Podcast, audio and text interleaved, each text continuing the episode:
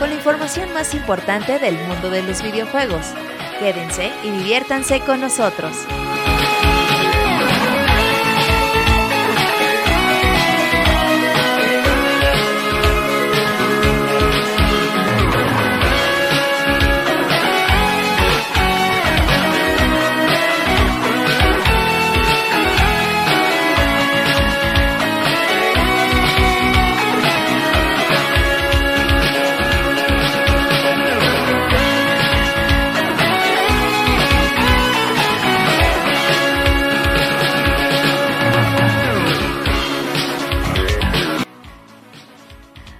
Pues esta noche en el Pixel Podcast, en este programa tan bonito que ustedes siempre fieles nos escuchan cada semana, cada lunes, pues les tenemos una nueva entrega con algunas notas. Eh, tenemos pues ya que los juegos más pesados ya se han dejado venir con todas, tenemos un poquito de, de hay unos rumores por ahí, unos datos también de ventas y pues un par de reseñas que yo creo que, que, les agradarán muchos, que son reseñas muy, muy digamos, muy opuestas. Yo soy el Piximoy, para los que no sepan quién soy. Oigan, ¿y quién es ese güey? ¿Dónde está Martín? ¿Dónde está Isaac? Yo no reconozco a ese tipo. Ah, pues yo soy uno de los integrantes. Y en esta noche no seremos muchos, pero somos poquitos. Ah, no sé qué, somos muy machos. Eh, me acompaña Robert, el producer, el productor. ¿Qué onda, Robert? ¿Cómo andas? Ay, pinche Moy, habla por ti, cabrón, porque luego sacas de pedo. Eh, un saludo, Moy. Qué bueno que regresas a la conducción. Eh, por ahí me dijiste que ibas a hacer cosas para que Martín e Isaac no vinieran. No sé qué habrás hecho, pero bueno, regresa a la conducción y ojalá y ahí te quedes, Moy. Eh, pues sí, quién sabe, yo, yo no sé, yo, esos son solo rumores que dicen por ahí, no puedo confirmar ni desmentir nada. Y ahí que la gente haga sus conjeturas, sus teorías conspiratorias. No, no se te olvida hablarle al micro, con eso. Claro que sí, vamos a, subirnos un poquito, pero, pero sí, para que vean es que pues hay que echarle también aceite al carro porque no está oxidado y toda la cosa, entonces pues ahí va. Pero sí, como lo comentas Robert, pues eh, tenemos aquí eh, un par que como decimos pues no nos acompaña el, resto de la banda, pero pues aún así vamos a, a, echarle galleta como quien dice. Y pues aquí tenemos el, próximo en el encuadre, pues tenemos al amigo, al amigo Camuy. ¿Qué ondas Camuy? ¿Cómo andas? ¿Qué onda, muy, muy bien, gracias. Pues parece un pod, Pixel Podcast clásico cuando Moy conducía como unos ocho programas, pero está padre. Qué bueno que te animaste, Moy. Sí, situaciones desesperadas requieren medidas desesperadas. Así es, pero chido, está, va a estar padre este podcast. Sí, así es. Tenemos también que nos está escuchando el eh, Pixie Abogado, el ¿Qué, qué, apoyo le gustaría, ¿Qué apodo le gustaría abogado? ¿El, el, el paladín de lo legal? el paladín de. No, ese es Martín ahí, el, que es paladín de todo. No, abogado, abogado, está bien, sin la D. Con eso me conformo. Dale, así es. ¿Y qué ha estado jugando, abogado? ¿Qué? Eh, ¿Que ¿Ya volvió al PUBG o, o ya Ay, se habituó No mames, en PUBG, güey, ya llevo, ¿qué? 900 horas, güey, ya. Desde el día Sí, uno. sí, sí. Ya hablan Ando abogado. con todo, perdón, es que estaba ahí. Pero todo bien, amigos, todo perfecto y listo para estas notitas que tenemos esta semana que estuvieron muy buenas. Así es, sí, tenemos una, una información interesante. Hay un rumor que, ay, híjole, que pues uno me tiene emocionado, pero bueno, eh, también tenemos al amigo Pastra. ¿Qué onda, Pastra? ¿Cómo andas? No soy Pastramoy, pero, pero no hay pedo. ¿Cuál es tu apellido? ¿Cuál es tu apellido? Es, es Pastrana, amigo, pero ¿Cómo puedes abreviar Pastrana? Pero es un pasta. Es que Paso No, es el otro. ¿Cómo puedes abreviar Pastrana? eh, como Pastran, Pastran, Pastr, me dicen Moy y yo soy Moisés, entonces pues, pues, es válido. Bueno, muy, eh, ¿Qué onda? muy, muy, muy rifado, muy rifado. Eh, nada más yo me pregunto que si el 2015 nos acaba de volver a, a tocar, porque otra vez estás en la conducción. A mí siempre me gustó cómo, cómo hiciste tú el trabajo de conductor. Qué bueno volverte a tener conduciendo este gran programa. Eh, pero pues ya, eh, hay que arrancar. Tenemos unas notitas, pocas notitas, pero que sí dan para mucho de qué hablar. Sí, así es, muchas Hoy gracias. sí tenemos pandita o No, el panda ya se bajó. El que anda ahí un poco ocupado, sí. Ah, habrá Se que le cayeron le las va. cajas. Ándale. Como le, le cayeron encima y tuvo una, una crisis con las cajas. Este, no, un, un saludo al panda que dicen que hace un par de horas tembló, no muy serio, pero ahí más o menos por ahí. Pues ojalá que, que esté bien, que haya sido nomás el susto y que se coma un pan para el susto. Y pues yo creo que eh, vamos a pasar ya ahorita a, a discutir ya más a fondo cómo está el chanchullo de este del Pixel Podcast número 363.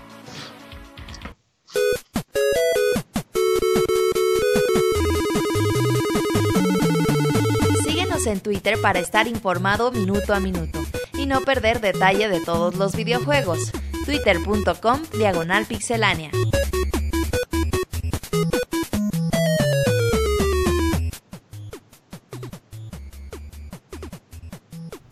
Pues ahorita empezamos con eh, un poquito de información de ese juego de los monstruitos que, que son tus amigos y que pelean y todo eso.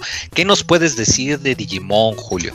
No, no te creas de. Pokémon. de Pokémon, no te creas. Sí, Fíjate que de. Digimon Moy, pues Agumon sigue siendo el más rifado de entre todos. Nadie me puede decir que no. Tiene ¿Quién? evoluciones. Digivice. Agumon. No mames, yo nunca vi Digimon por la tonta idea que era una copia de Pokémon. güey.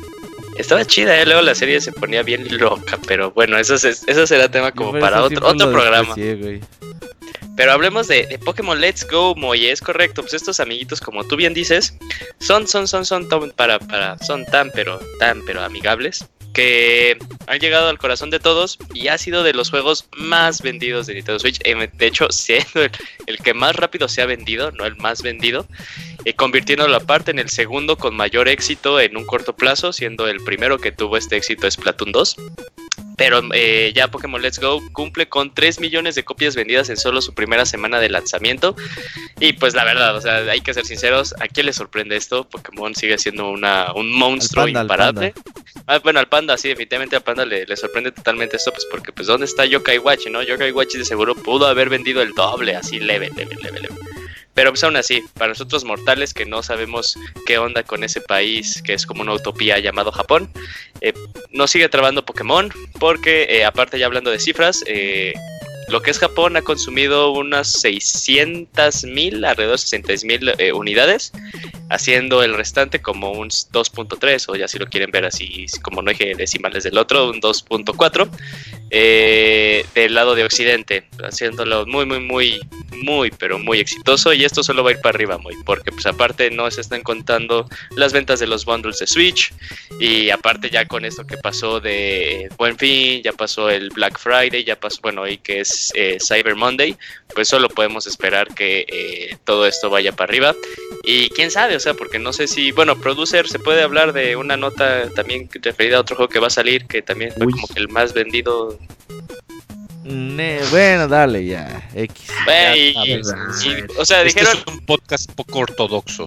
pon tú, Moy, que el miércoles dijeron esta noticia y todo así de, wow, pues Pokémon, dos pulgares arriba, vendiendo un montón. Y al día siguiente le hace Nintendo, ah, pues se sorprendieron por Pokémon, pues agárrense. Super Smash Bros. Ultimate se ha transformado en el juego con mayor precargas y precompras que ha tenido la Switch hasta ahorita. Entonces, pues eh, yo sí estoy honestamente sorprendido de que pues también como que Smash ni siquiera ha salido, ya están diciendo como quién sabe cuántas precompras, cuántas predescargas ya tendrá este juego. Bueno, eso estoy seguro que aún es mía. Eh, pero pues también ya hay que ver. lo- la junta sería como por marzo, si más lo. Eh, si no me confundo. Y ya fiscal. Y obviamente como les va a ir bien, pues ya ahí ya las, y a las empresas que, le- que les va bien, les gusta presumir, pues ahí sabremos ya más, más eh, cifras de estos dos juegos. ¿Sabes qué? Yo creo que Nintendo seguirá la estrategia de. Pues que ha tenido con Pokémon desde hace muchos años de. Pues este año salió Pokémon Let's Go que cuenta como remake. Cuenta Y- como un- Bueno, lo hablaremos en la, en la, en Y la este año pues va a salir, en- bueno, el 2019 en teoría va a salir una nueva generación de Pokémon.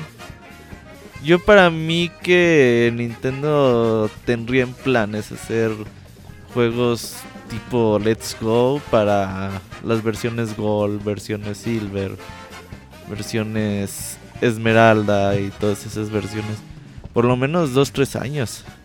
para irse un año sí, un año no, un año sí. un- como O sea, porque de hecho tenían el ciclo, o sea, no, no sé muy bien cómo está, pero sí tengo entendido de que había un ciclo, de que era juego generación nueva, y luego remake de una pasada, con juego generación nueva, juego nuevo, pasada, y ya como que los iban alternando.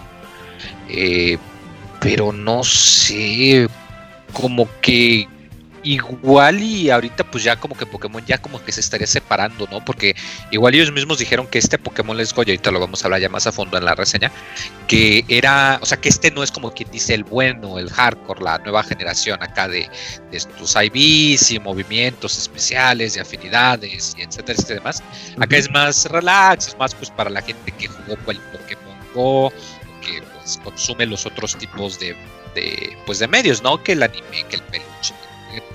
Entonces, no será más que en una de esas como que se co- como que ya saque como que dos líneas de, de los juegos, o sea, una para el, se va a oír otra vez, aunque suene mal el término, pero una más para el jugador casual y otra más para el, el jugador hardcore y que no necesariamente sea lo mismo.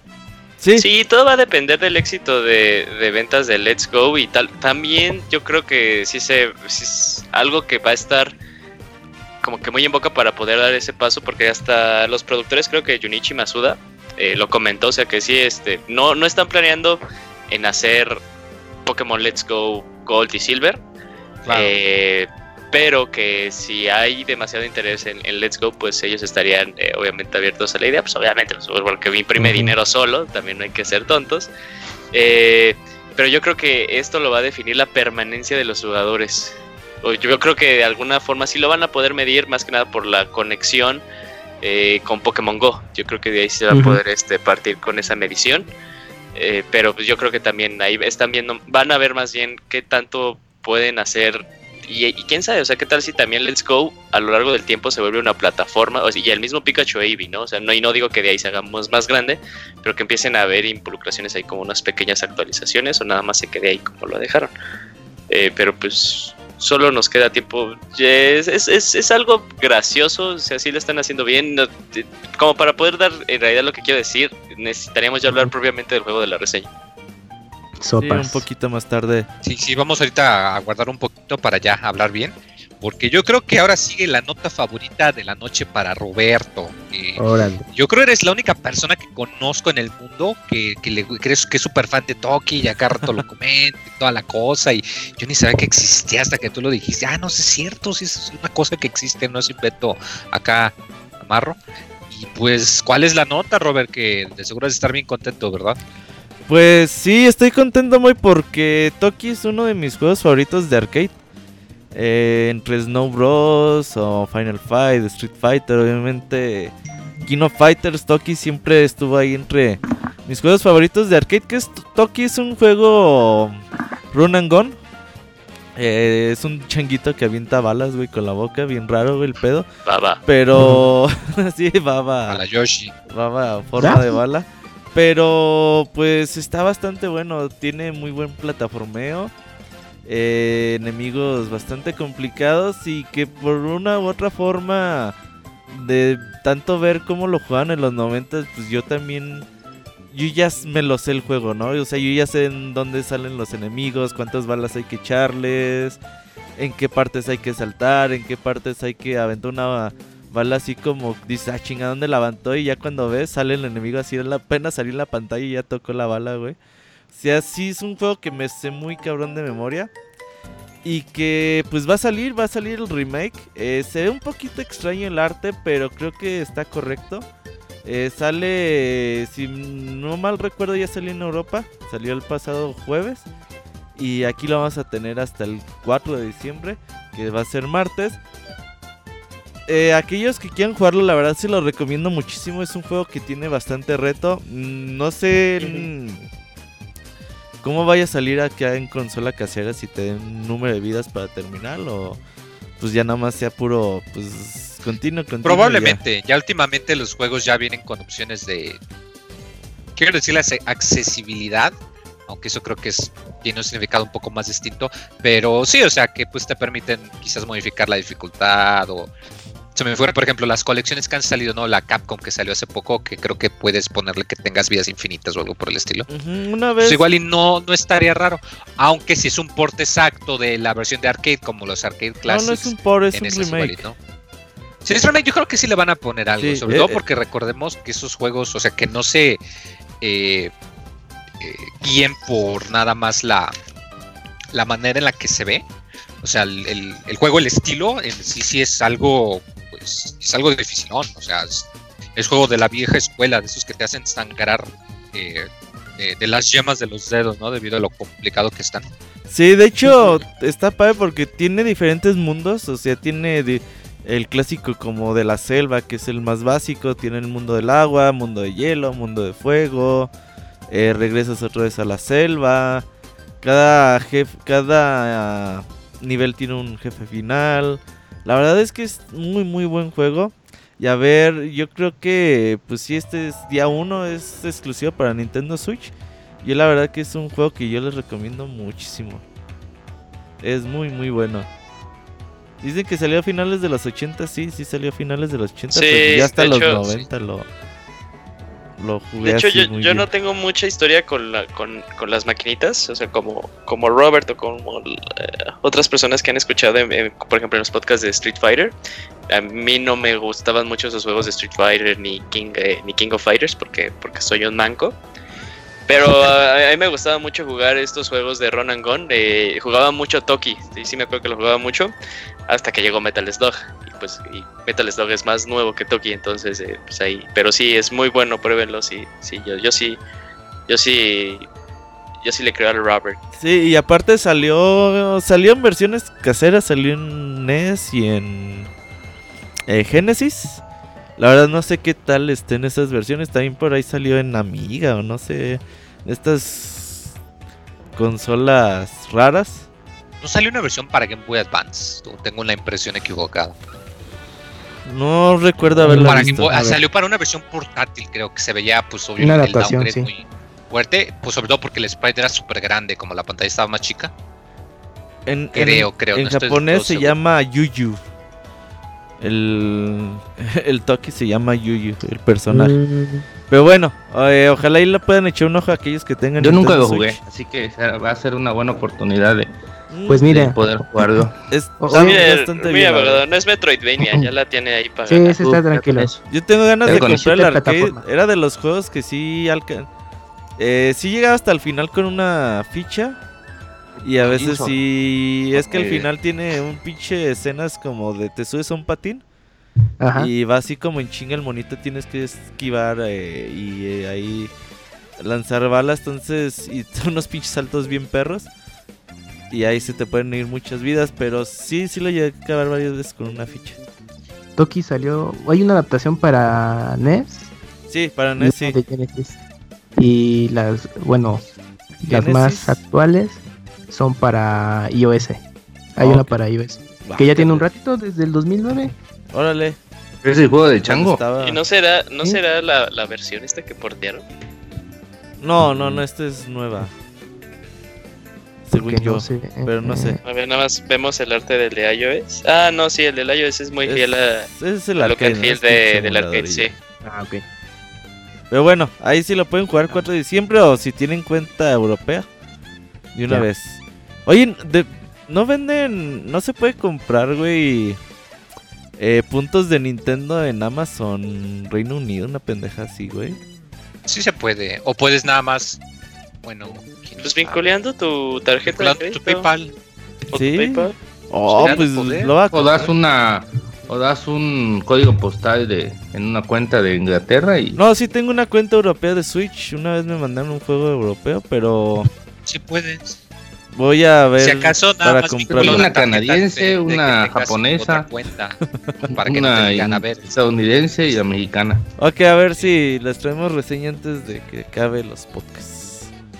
Pero sí, sí, jueguenlo. Sí, así es. Y bueno, tenemos otra nota que, híjoles, se, se me figura que es...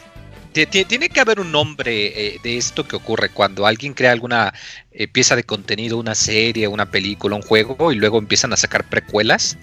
y luego como que empiezas a meter referencias a cómo ocurren y cómo acomodar. Tiene, tiene que tener un nombre porque ya está bastante claro que la línea temporal de Zelda es un desmadre.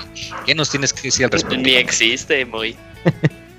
Exacto. Pues, pues sí, muy así es. Pues resulta que como ya salió Breath of the, of the Wild, pues la fanaticada es en dónde estará colocada la línea temporal de este juego en toda la cronología en base al libro de Hyrule Historia. Pues no se hagan muchas ilusiones, porque el productor. Ah, se me fue el nombre. Ella. Onuma, perdón. Ella Onuma, comentó que en una entrevista eh, que pues respecto a esta cronología, pues no, que más que nada no hay nada oficial. Nintendo pues mejor quiere omitir ese dato de trivia para los fans, ya que si no se perdería lo, lo divertido de, de estar especulando este, en este tema. Así que pues mejor lo deja ya al criterio de los fans de dónde podía quedar, pero de momento por parte de la compañía no habrá algún anuncio oficial respecto a esto.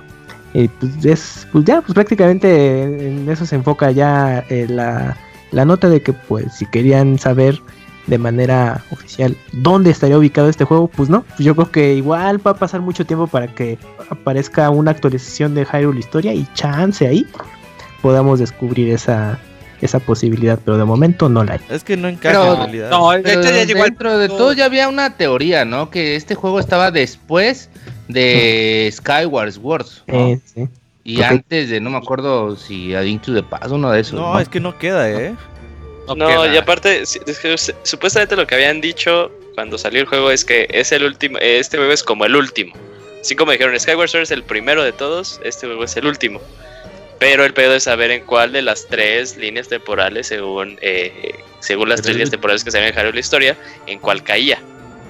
Es que en realidad este pedo del... Este pedo de la cronología de Zelda nunca existió, güey. Y el día que sacaron Hyrule fans Historia dijeron... ¿Cómo lo hacemos para Sí. vender el libro? Ay, pon la cronología de Zelda. Y ese libro, güey, neta, antes de que salieran, así como que a nadie le importó. Ya cuando, no mames, está la cronología de Zelda en el libro y todos lo compramos, güey. Y lo pues, ya, compré sin saber que venía la ya habían dicho varias, varias veces, igual y me voy un poquito por la tangente, pero cuando le preguntan muchas veces, le he preguntado ya varias veces a Miyamoto que qué onda con la, la cronología de los juegos de Mario, a ver, ¿por qué Bowser en un juego anda secuestrando a Peach y en el otro andan jugando tenis? Y pues él que dice, él, no, pues es que yo veo que mis historias son como Popeye, ya ven que a Miyamoto le fascina Popeye, quién sabe por qué. Ajá. que en un episodio de Popeye podías tener que ahí Brutus y Olivia y todos e- eran enemigos porque el Brutus se quería robar a la novia y peleaban y toda la cosa. Y en el episodio siguiente eran vecinos que iban a jugar boliche juntos. Y el que hubiera un, episodio tan diferente del otro no lo contradecía necesariamente, sino que cada episodio era su propia historia contenida. Y yo pienso que Mario es precisamente de esta manera Y yo Zelda creo, así o es. quiero pensar que Zelda también es eso. O sea, que dónde cabe la cronología, que esto, que aquello, que un. Ah, aquí- No, no importa, güey. O sea, los Sí, juegos no, están no, no. chingones, las referencias a los otros juegos, los guiño, guiño, mira, aquí está el templo de Skyward Sword. Ándale. Mira, aquí está el rey de Hyrule que parece y que no es, pero que sí es. Y mira, aquí está la escena que referencia al primer Zelda de Nintendo. O sea, no tienen por qué tener significado. Pueden ser nada más precisamente eso. Pueden ser nada más guiños que ellos meten pues para darle más sabor a los juegos y pues se pueden disfrutar su juego perfectamente que con toda Ajá. su historia contenida dentro de él. Exacto, Ahora- es que así son los juegos de Zelda en realidad. Ahora también, o sea, yo, yo comparto la misma, el mismo punto que ustedes, pero también está el otro espectro totalmente. Que a ellos sí les gusta como que toda la historia de The Legend of Zelda y quieren a fuerza que haya un seguimiento tal cual, una, Continuidad. una, lógica, una continuidad. De hecho, pues también así empezaron antes de que tuviéramos la línea temporal, ya muchos Ya fans había. hecho sus líneas temporales que estaban más chidas explicadas que las de, que las de Nintendo. Eh, que también, o sea, también están en sus derechos de que pues, si les gusta a ellos, este, pues unir la cadena para saber qué es esto que significa, pues está bien. O sea, también es, pues, el, es el ese mismo principio de, pues, de estas eh, teorías conspiratorias, de, todas estas cosas que a la gente le gusta mucho cuando empieza a ellos inventarse su propia historia y que empiezan a ver que hay ciertas tendencias o ciertas cosas eh, que pues, sí, sí comparten entre una y otra. Pero pues también, o sea, eh, yo comparto también el pensamiento de Robert, como dentro de 10 años a va a volver a salir Hyrule Historia 2 y ya va a tener un lugar Breath of the Wild, ¿no? Y va a explicar por qué los Rito y los Sora existen al mismo tiempo. ¿Sabes? Si yo tuviera que ponerlo en un lugar, sí, sí debe estar al último de cualquiera de las tres cronologías y yo lo pondría de la misma línea de Wind Waker, Speed Tracks. eh, Güey, es que ya cuando estás hablando de viajes en el tiempo y líneas temporales, sí, no, güey. Ya, ya es un desmadre. Por eso yo la de así. Es que eh, Breath of the Wild tiene muchas cosas que van De de, la mano con. Pero sí, sobre todo con Wind Waker, ¿no? Pues tiene cosas de Wind Waker y tiene cosas todavía de Ocarina y tiene, bueno, se hace muchas referencias de toda la línea de Wind Waker porque a- agarra sí. todos los personajes que salieron en Spirit Tracks y en Phantom Hourglass. Por De hecho que te tienen digo, los nombres de las islas, Yo entonces pues ahí hasta el Yo final. también lo pondría ahí nada más porque están los Koroks y, y los y los Rito. eso pues va después de Wind Waker. Exacto, sí, es lo que yo lo pondría y ya, güey. Pero pues está Pero chido, bueno, güey, es, que... es un desmadre. Ustedes jueguen Zelda. Y que chido. los futuros juegos Oye, que hagan de lo- Zelda, el que lo hagan Pass- así como Breath of the Wild, güey, ya no... Sin pensar en cronologías, dispedos, ya que lo hagan. Sí, o sea, que hagan lo que, ya que les valga verga.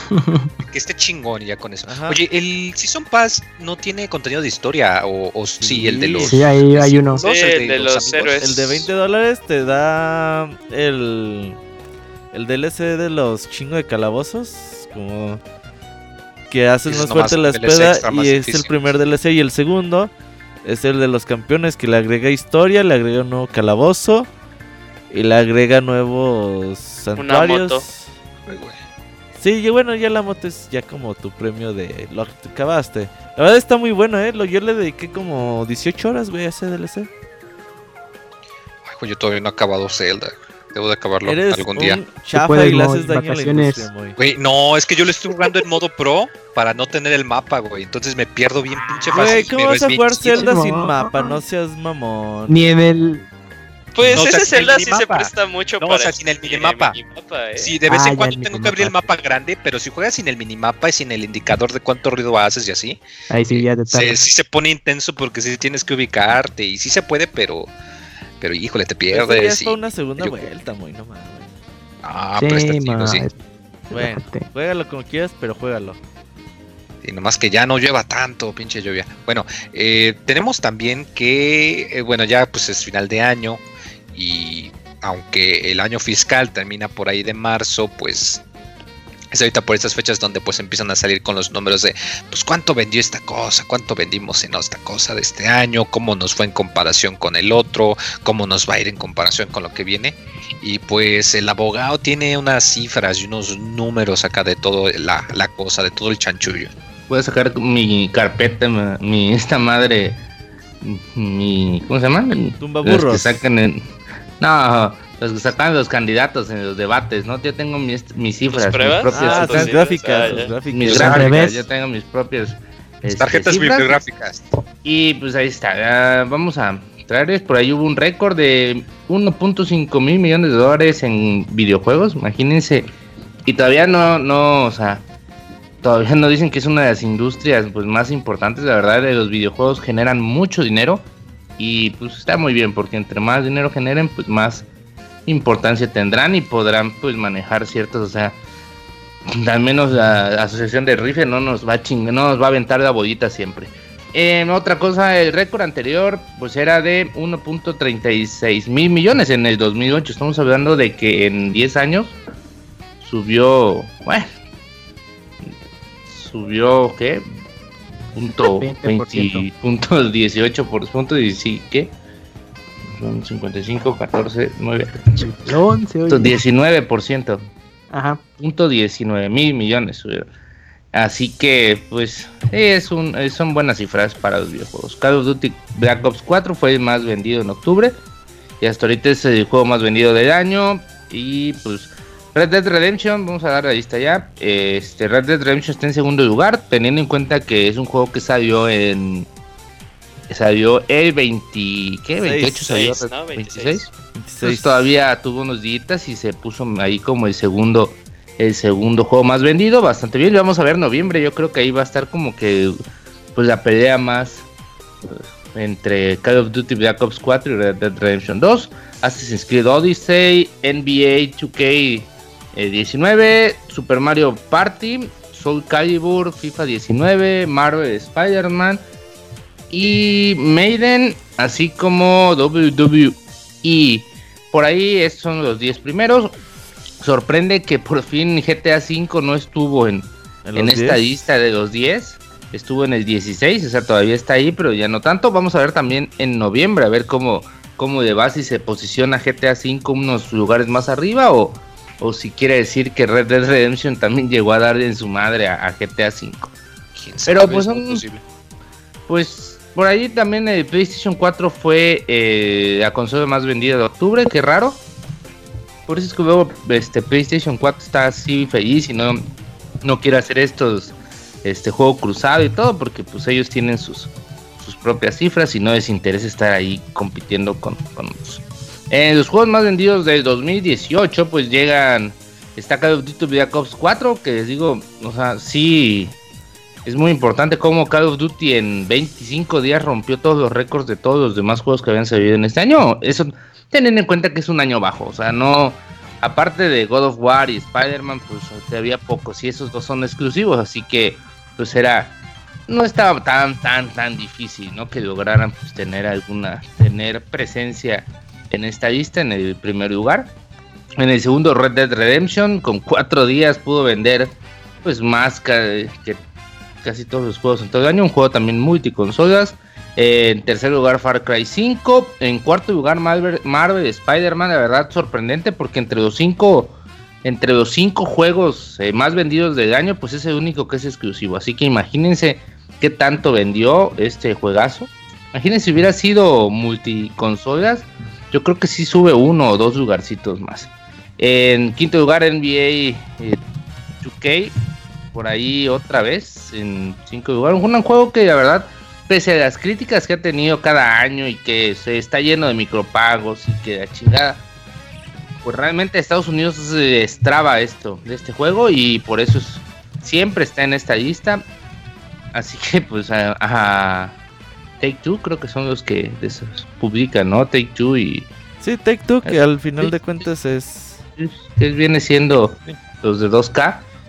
2K Sí, pues, Games, por eso es- Rockstar, todo es de Take Two. de Take Two. Así, en sexto lugar God of War, otro de los exclusivos. Bastante bien, vendió más, ¿no? Spider-Man que God of War, algo pues que si bien la marca de Spider-Man es mucho más conocida y todo, pero pues la verdad para el poco tiempo, para los meses, dos meses que tienen el- en el mercado y God of War tiene casi 10 meses en el mercado, pues sí, sí sorprende que ya haya vendido más. Fíjate Eh, que nada God of War este vendió bien, pero sigue siendo una franquicia que no es muy pegadora, ¿eh? Sí, o sea, como que God of War era. O sea, sí vendió bien, le fue bien, pero con los fans de Kratos, como que igual y no atrajo gente buena. Y pues ahí la, la, la fuerza de la marca de Spider-Man, pues sí es muy, muy, muy notable. Sobre todo porque pues es un juego que ya tenía un buen ratote, que seguían anunciando y anunciando y anunciando, y pues la gente ya lo quería jugar. Así es, en séptimo lugar un juego que la verdad rompió los récords, que no, no creo ni que Capcom se imaginaba lo que iba a sacar entre manos, si no ya hubiera sacado este juego muchísimo antes, algo así. Y pues es Monster Hunter World, la verdad llegó a, a, pues inyectar de dinero de las arcas de, de Este Capcom sí vendió este bien. juego. porque- Sí, vendió muy bien, la verdad, este juego. Y creo que lo merece. Lo merece porque eh, Capcom pues puso de lado sus, sus estas actitudes tan pues como que estaban pide y pide dinero y vendiéndote todo. Y hizo un juego bastante completo a un precio que no necesitó, o sea, micropagos ni nada. Era un juego que pagabas tus 60 dolaritos y podías meterle 500 mil horas a ese juego. Por ahí, Yuyo, tú jugaste mucho, ¿no? Sí, lo jugué alrededor como unas 200 horas en nada más un mes, que pinche enfermo. Así es, creo que es un muy buen juego y se agradece. O sea, esto quiere decir que cuando industrias aún como, o sea, como empresas como Capcom aún con la mala fama que tenían. Cuando haces un buen juego, un juego que de verdad vale la pena, vale pagar los 60 dólares, pues realmente te lo van a comprar, ¿no? La fama de la empresa va de lado si te entregas un juego de calidad y creo que es lo que pasó con Monster Hunter World y bienvenidos sean estas, estos juegos de este tipo. Maiden por ahí otra vez, eh, siempre que esto es lo mismo que con NBA, la verdad son franquicias que se mantienen ahí por este porque son de las más vendidas en Estados Unidos. Realmente fuera de Estados Unidos pues no, no ocupan gran pues gran nivel en cuanto a, a estadísticas de ventas. Sin embargo, se imagina la cantidad de, juegos que venden en, en, solo en Estados Unidos para pues llenar estas pues estos juegos más vendidos, ¿no? Imagínense, así que GTA V también pues en noveno lugar. Me imaginaba ver un poco más abajo y pues Call of Duty World War II muy bien por ese juego, que también era muy bueno, la verdad tenía algunas cosas malas y todo, pero pues era un juego bastante, bastante decente. Creo que pues mostramos, eh, me extrañó por ahí no ver FIFA, la verdad FIFA, este, pues ya sé que en Estados Unidos no se vende tanto ni nada, pero pues, realmente sí, con la presencia que está teniendo más de fútbol en Estados Unidos, pues sí me hubiera gustado pues que estuviera por ahí. Eh, no sé qué otro juego por ahí a ver, quedó, quedó fuera que recuerden que, sea muy bueno y que haya salido este año. de Nintendo, de, ventas? de la lista de los juegos más vendidos de 2018, algún juego de Nintendo. No, pues Nintendo no sacó nada fuerte hasta pues, noviembre y diciembre. O sea, algo, fuerte que dijéramos que, que, que, estuviera como en ese top. Sin embargo, estamos viendo que hay juegos aquí en este top tipo GTA V, juegos que no salieron este, este año. Sin embargo, pues como que el pegón de Zelda, que por cierto Zelda está en el, decimonoveno lugar de los juegos más vendidos de octubre, en asillos de Nintendo, pero pues qué bueno, qué bueno, qué bueno. Eh, PUBG no está, aunque salió en, en Bueno, es que no cuentan ellos digitales. ¿No? No. Ah. Igual tampoco van a contar el Fortnite porque es free to play y de seguro tiene no, bueno, un pero es que de gente jugando. Pero ese juego ya ha sido como por mucho tiempo el juego que más genera ganancias, ¿no? Mes por mes. Sí, pues igual que como es el, el, juego oculto detrás de la cortina, ¿no? Así, pues esos fueron los más vendidos, amigos. Y esperemos que. Vamos a ver en noviembre. Va a estar buena la pelea entre Call of Duty Black Ops 4 y Red Dead Redemption. más teniendo en cuenta que ya fue Black Friday y estuvieron, creo, con un pequeño descuento ambos. Pero pues sí, sí valía la pena comprarlos. Así que vamos a ver el otro mes. De hecho, creo, creo que si nos están escuchando en vivo, todavía hay algunos descuentos, tanto físicos como digitales, para el. Pues para ambos, de hecho. por ahí si les interesa por ahí para que se vayan y chequen ahí. De seguro ahorita el tío Pixelaña les arroja unos links para que en vivo puedan checar su juego y que digan, pues ya que, ya órale, entra. No, también en la store de PlayStation hay buenas ofertas. También en la de en la de Switch hay buenas ofertas en la eShop. Está Celeste, está Doom, está Skyrim al 50%. Valkyria Chronicles está a la mitad de precio. Yo compré Salió hace dos meses, güey. ¿Cuál? Dos meses. Valkyria, Chronicles, 4. Ah, sí, sí. Dos meses y la... Bueno, es que también es, es buen juego, eh. Está muy bonito. Sí, está totalmente traducido, algo que no venía eh, eh los otros juegos. Ese el 4 sí salió traducido. De hecho, yo espero comprarlo, pero pues con Red Dead Redemption, con todo lo que tengo ahorita pues pendiente, compré abogado. el Sunset Overdrive. No, ahorita para después ya compré Sunset Overdrive. Para luego después, abogado, así es lo de las Steam Sales, usted debería de saberlo. Compras juegos para jugarlo cuatro años después, como yo con el Black Flag. Ah, a lo mejor para las otras ofertitas. O nunca jugarlos. Ahí está Martín. Ah, pero... Buenas noches amigos, llegué barriéndome, pero aquí estoy. Eh, como los no, no, no, tienes que llegar pero Martín, así de. Espérate, espérate, No digas eh, descuentos locochones, di incentivadores para proporcionar el movimiento de moneda en forma líquida. El super moitero. Muy bien, tú eres fan de de vez en cuando, ¿ah? Sí, no, es mucho inglés, pero veía de repente. Antes, antes me gustaba el Super Portero, güey, ya no, qué bueno. Pues sí, ya no sale Moy, pues como. Ya no existe. ¿Qué andas, Martín? ¿Qué cuentas? ¿Cómo andas? Bien, Moy, ¿tú cómo estás? Pues bien, aquí me, me, dieron las riendas del changarro, a ver si no acabo estrellando. Y, Ahora no estás una explosión y una bola en llamas, pero, pero yo espero que todo salga bien. Qué bueno, amigo, síguele, síguele. Yo aquí estoy atrás No, pues, eh, así que ahorita te, damos tiempo para que te acomodes, para que ahorita nos, nos compartas tu nota. Ah, ah sí, dame, un minutito y me acoplo. Sí, sí, claro. Mientras tanto, eh, bueno, eh, eh, para los, hablando precisamente del Fortnite, juegos así free to play que generan mucha ganancia, eh, pues uno de los más conocidos es League of Legends, este juego que tiene una sorprendente presencia en Latinoamérica, de hecho, eh, muchas veces se me olvida y de vez en cuando veo que tienen sus torneos y, y toda la gente ahí en Twitter que hay muchos que les traba el LOL. Eh, yo no, yo soy re malo. Pero pues a los fans les gusta mucho algo, el, pues el diseño de sus personajes. Riot tiene, Riot Games, pues su, estructura de que saca sus eh, personajes nuevos cada, cada par de semanitas. Y pues eh, llegaron a una especie de, acuerdo, un, un, contrato, un deal con Marvel y van a sacar pues una, serie de cómics, una historia, una novela gráfica, como se les llama, eh, en cuanto a uno de los personajes, Ash, Ashe, Ashi, no sé cómo se pronuncia. Eh, digamos que es Ashe, que, lo traducen. si, si, si, los localizadores pueden decir Irule, yo creo que aquí podemos llamarle Ashe. Y eh, va a salir relativamente pronto, va a salir ya en, en mayo la versión física, pero van a sacar una versión digital pues, ya en unas tres semanitas a partir del 19 de diciembre. Eh, desconozco si la vayan a sacar en español. Quiero pensar que sí, sobre todo porque como lo comento, tiene League of Legends tiene una sorprendente presencia en Latinoamérica, entonces no me extrañaría. Pero fíjate que está muy interesante eso, ¿no? Que ya vivimos en una época en la que pues ya no, no solo existen ya los crossovers entre juegos o crossovers de, compañías, que no solo ya se limita a, tener tu Minecraft en Switch o que juegues Rocket League entre PlayStation y PC, pero pues que ahora incluso de distintos medios ya están haciendo este tipo de tratos y que no forzosamente es el clásico, vamos a sacar la película de este juego y que va a resultar bien fea y guacatelas y la vamos a cambiar mucho. Yo quiero, yo creo que pensar que este tipo de, de, ¿cómo decirle? Cooperaciones, de colaboraciones, de alianzas, estaría muy bien.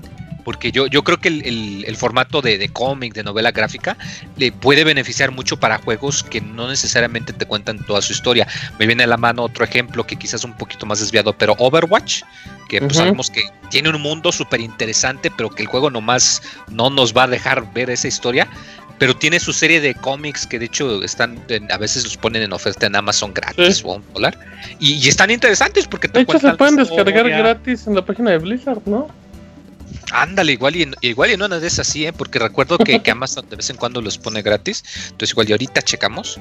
Eh, pero, pero sí, o sea, es algo que puede ayudar para si tú tienes un juego y pues ya tienes tu historia, tu mundo, pero no tiene lugar necesariamente en el juego en sí y si hay demanda para ello, pues el, que pueda abordarse de esta manera de, cómics, de novelas gráficas, pues a mí se me hace muy chido. Eh, no sé a ti, Camoy, ¿qué, ¿qué, tipo de juego te gustaría que tuviese como un, pequeño cómico, una pequeña historia adicional para, para agregarle al lore, como quien dice? Y no digas Pokémon porque ya hay muchos cómics de Pokémon. No, pues sí, buen dato, Camuy. Oye, Moy, en lo que habla Camuy. Sí, dime, amigo Martín. Ah, pensé que todos habían callado, ya me estaba espantando. Em, todos los cómics de Overwatch están disponibles en la página de Overwatch oficial, en español, para descargar. Ese es un punto. Y otro, em, pues tampoco es nada nuevo, ¿eh, Moy? O sea, si te acuerdas, ya hay muchas franquicias como, como Assassin's Creed, que tienen, tienen muchos, no sé si son novelas gráficas, en su momento Gears, también Halo tienen incluso sus novelas de, libro acá. Ajá, o, sea, es, más, es, más común en. Ajá, Dead Space es más común de lo que. De lo que podría parecer. Aquí la única pregunta que voy a ver si ya se dignan respondernos. ¿Sí? si, si, llega a México, llegaría por parte de Smash, ¿no? Que es esta división de cómics de Televisa, ¿no? Ah, eso ya se filtró, ya no va a traer nada. Pero bueno, si hubiera llegado, quizás sería por Panini. Pero Marvel no. pero Marvel no está sándwich italiano. Pero todo lo de Marvel no se publica por Televisa. Eh, sí, ah, pero hay licencias que están divididas. Por ejemplo, Marvel, la línea de cómics que conocemos de superhéroes, lo, tiene eh, Televisa. pero ya lo que son, eh, por ejemplo, las licencias de videojuego u otro tipo de contenidos que publique Marvel, puede llegar otra compañía y comprar esos derechos. Por ejemplo, pues Panini publica uno, unas figuras coleccionables de Marvel, pero eso es totalmente aparte, entonces por eso ellos pudieron comprarlo y publicar, digamos, Marvel, pero de una manera distinta. Entonces, en el caso de eh, licencia en videojuegos, puede ser, por ejemplo, Dark Horse, pues hay títulos que están, tiene tanto Panini como Editorial Camite. Camite actualmente en videojuegos pues, está publicando el cómic de Gears of War, eh, Metal Gear, que de hecho ya lo, ya lo terminó, creo. Es ¿El Last of Us no lo publicó Camite? También lo publicó Camite. O sea, puede ser entre esas dos quienes publiquen, eh, bueno, si llega a Overwatch en algún momento. De hecho, creo que hubo en algún momento el... Ahorita me, acordé, Overwatch, el libro de arte, en algún momento creo que los estaba... Eh, tenía intenciones Panini de estarlo publicando también, pero creo que al final de cuentas ya no se logró nada. pero creo que la pregunta era de las historietas de League of Legends que iba a traer. Ah, no, pero, de, LOL, pero ah, sí, sí, sí, o sea, igual LOL. O sea, igual es el mismo caso de. Ajá. Exactamente. Entra en esa división que no es de Ariel directamente. Exacto pues bueno, y ahí está para que los que digan, pues es que yo quiero saber más de mi guerrero, el... Eh, no sé, tiene mucho que ver un juego. Desconozco qué personajes tengan. Solo sé que hay una y hay un ninja y hay un personaje que se llama Tipo que todo el mundo odia y es todo lo que sé. Pero bueno, eh, Martín, ¿qué nos eh, vienes a traer? El, no, que tú sí yo, yo les traigo mucha, mucha felicidad, amigo.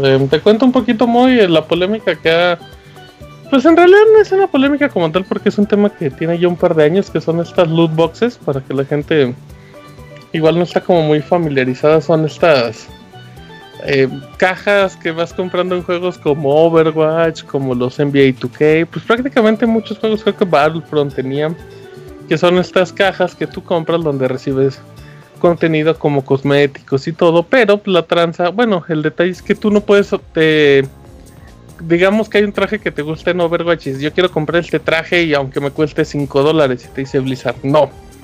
Yo lo que te puedo hacer es venderte 5 cajas por 5 dólares y a ver si en esas 5 cajas te sale el traje. O, igual ahí en esas 5 cajas puedes recibir a lo mejor el dinero y comprarlo. Entonces, esta ha sido una polémica, pues es como una evolución de las, de las microtransacciones como tal. Y en la Comisión de Apuestas de Reino Unido, pues ya sacaron un estudio porque eh, este en Europa sí es un tema muy muy relevante donde dicen que estas loot box son un punto de partida para futuros problemas eh, en los niños en cuestión de apuestas.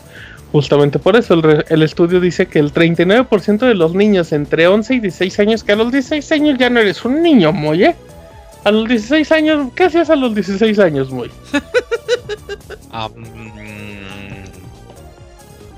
estudiar. Acabé de jugar Chrono Trigger. Ah, caray.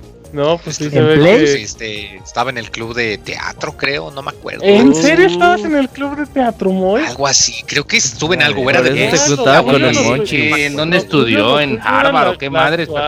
tuviera club de teatro, qué club de tenis, club de golf. Acá había pura electricidad y mecánica y si no te asaltan ya, pues ya habías pasado. Yo llevaba electricidad y me robaron todas las herramientas que llevaba en una bolsita. Fíjense, no, no, muy bueno, pues entonces, mientras tú estudiabas teatro y hacías y representabas al Romeo y Julieta, pues los niños de 11 a 16 años apuestan en, apuestan en línea utilizando pues la cuenta de los papás de manera privada o se hace pues ahí gastando gastando el dinerillo oculto. Debería aventar el guion de Hamlet de, Moy. Ey, Moy, deberían de. Mínimo echarte el perro arrepentido. Em, dicen, dicen que estos resultados se obtuvieron de una muestra de 2.865 niños. Entonces, pues bueno, eh, es un tema y sí, ya es algo que se ha mencionado en muchos lados. No recuerdo si había sido en Australia donde los habían prohibido y todo. Pero, pero pues sí, muy, si, si lo analizas de alguna u otra manera, pues para un niño sí se, va convirtiendo en una apuesta, ¿no? Decir, ¿sabes qué? Con 10 dolaritos voy a ver si alcanzo lo que necesito. Y pues no. Mm. Pues otros 10 dolaritos y la cuenta de los papás. Fíjate que igual qué es? que... ¿Qué pasó? Es algo muy similar a no sé si tú coleccionabas los álbumes de Dragon Ball. Ajá, güey. sí, Justo claro. decir Pues eso. es justo eso, güey. Es eso. Pues Pero- desde niño pero ¿estás de siempre yo, que- yo he tenido acceso a eso y nunca se hacía rama por eso, güey. No, pero, pero a lo mejor no gastabas tanto, güey. En ese Pues, tiempo. gastabas lo que tenías, güey, ¿cómo no? facilidad que se tiene. Bueno, sí, gastabas lo que tenías, por, pero no. Pero en ese tiempo no podías agarrar la tarjeta de crédito de tu papá y, y quitarle 10 dólares. O sea, yo, yo, yo creo que ahorita las herramientas actuales sí permiten que esto pueda magnificarse un poquito más. ¿Qué ibas a decir, Moy? No, iba a decir eso precisamente, o sea que tú quieres esta tarjeta de béisbol o de Dragon Ball o quieres este tazo, no te lo voy a vender, mejor cómprame el paquetito, cómprame la bolsita de papas y a ver si te sale. Igual y por lo mismo de que esas cosas pues eran físicas, es pues, algo tangible que puedes tener, pues igual y no se ve tan mal acá que pues sí, o sea, el traje y todo eso, pero pues en realidad es pues, algo digital, que, que no es tangible, que no tienes en Ujú. tu mano, y igual y por eso pues la gente como que ve esto y como que frunce el ceño, sobre todo porque recordemos que no es la primera vez que pasa esto, me acuerdo mucho hace algunos años que hubo una polémica por un juego de todas las cosas de los pitufos. Y que ahí la manera en la que usaba era que ¿Cómo? el juego pensado para niños. No, te andes albureando. microtransacciones. Pero la manera en la que estaba presentado las microtransacciones, pues era un juego enfocado pues, para niños de 5, 6, 7 años. Y pues que hubo unos chamacos que se pusieron vivos y le llega el estado de cuenta del papá y resulta que se gastaron dos mil dólares, tres mil dólares en microtransacciones y que pues el juego ahí no que no les advirtió que requerían dinero, ese dinero, no pues, mames. de eso. Ya lo andaban explotando Baila. muy bien. Fina, cabrón, no mames. Yo sí sé, yo sí sé casos muy de gente de menores de edad, por decirlo de una manera, que sí se agandallaban la tarjeta de sus papás y, y sí, Compraba y sí, sí se- destajo. y sí se compraban como hasta Sí, 8 mil o o sea, 10 mil pesos. ¿Sabes qué pasó, güey? Pues que el papá le dé un cintronazo, un chanclazo, a ver, Ay. ¿Cómo que lo tienes que abrazar y decirle que eso está mal? Unos chanclazos y disciplinas a cualquiera. Voy, ¿a ti en tus clases de teatro te daban chanclazos cuando te equivocabas?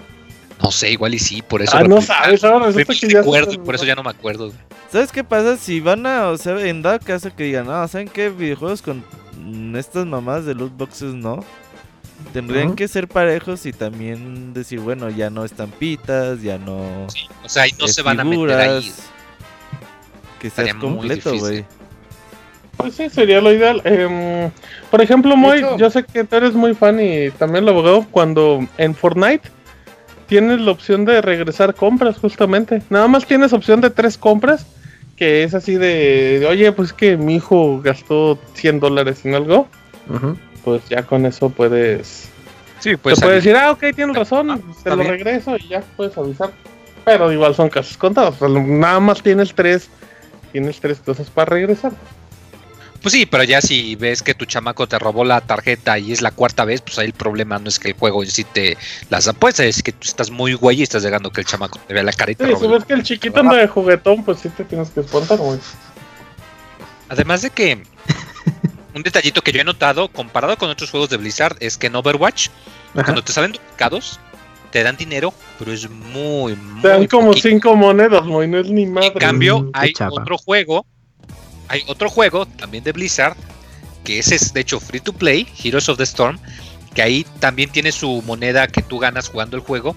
Y si tú al abrir una loot box, un, un cofre, les llaman, no te gusta, puedes pagar poquito dinero del juego y puedes volver a, como quien dice, a tirar el lado. O sea, te cancela ese y abres otra.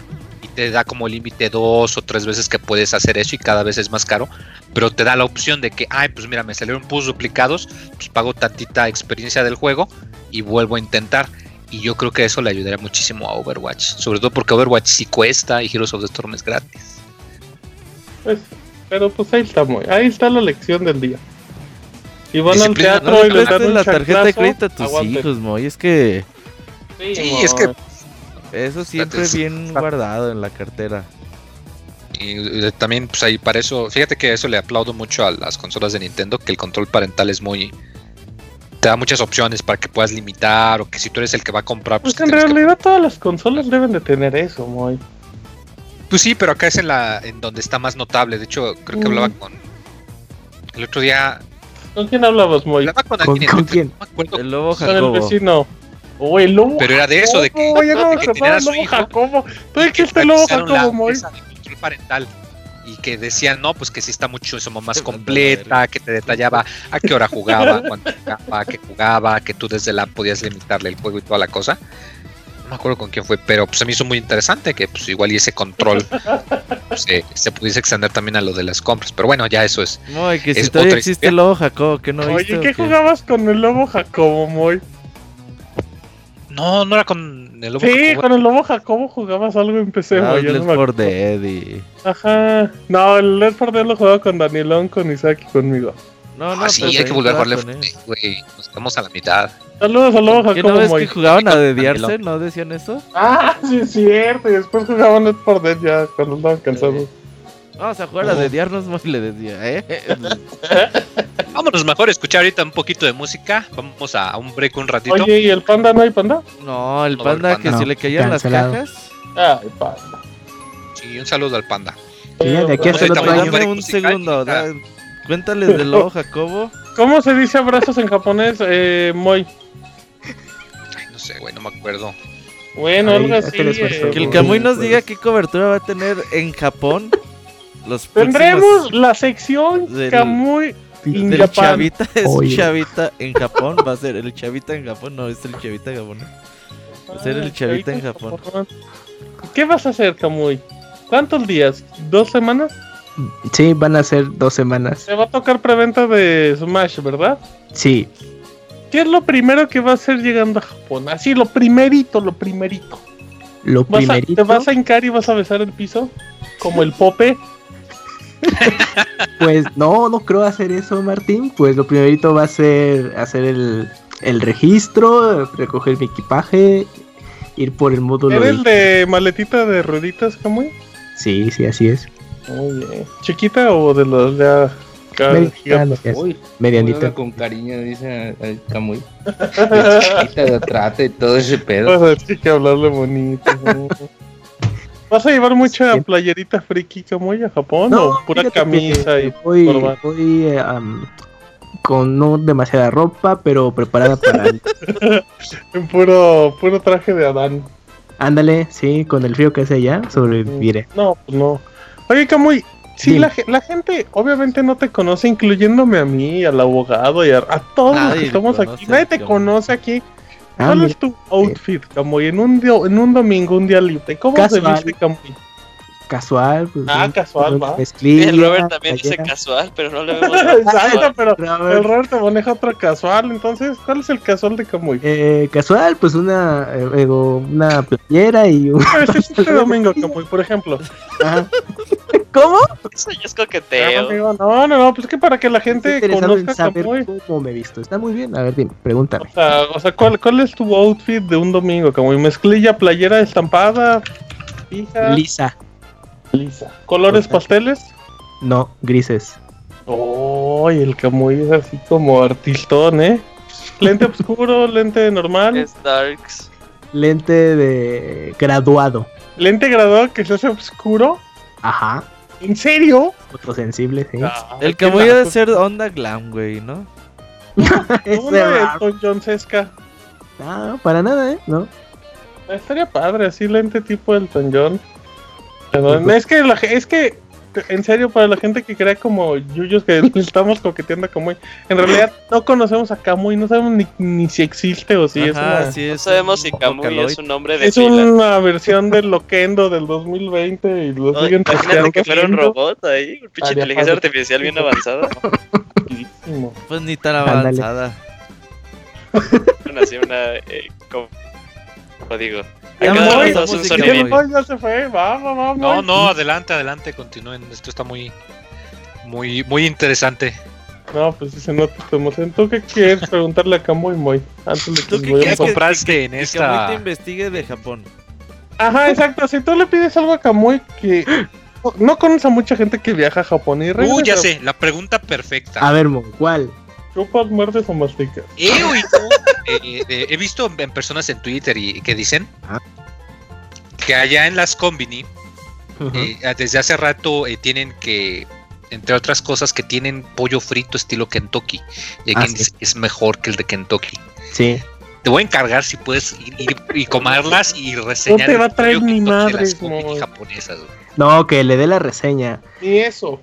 Mira, de una reseña adelantada es que sí es cierto lo que dices. El pollo que venden en los en los combini, estilo Kentucky, es bastante bueno. Es cierto que es como afrodisíaco Kamui, que ruin. Ah, es el. No, no, no, ahí sí, no sé, no sé. Por bastante bueno, ¿quiere decir que es mejor que el de Kentucky? Sí, así es, Ah. abogado.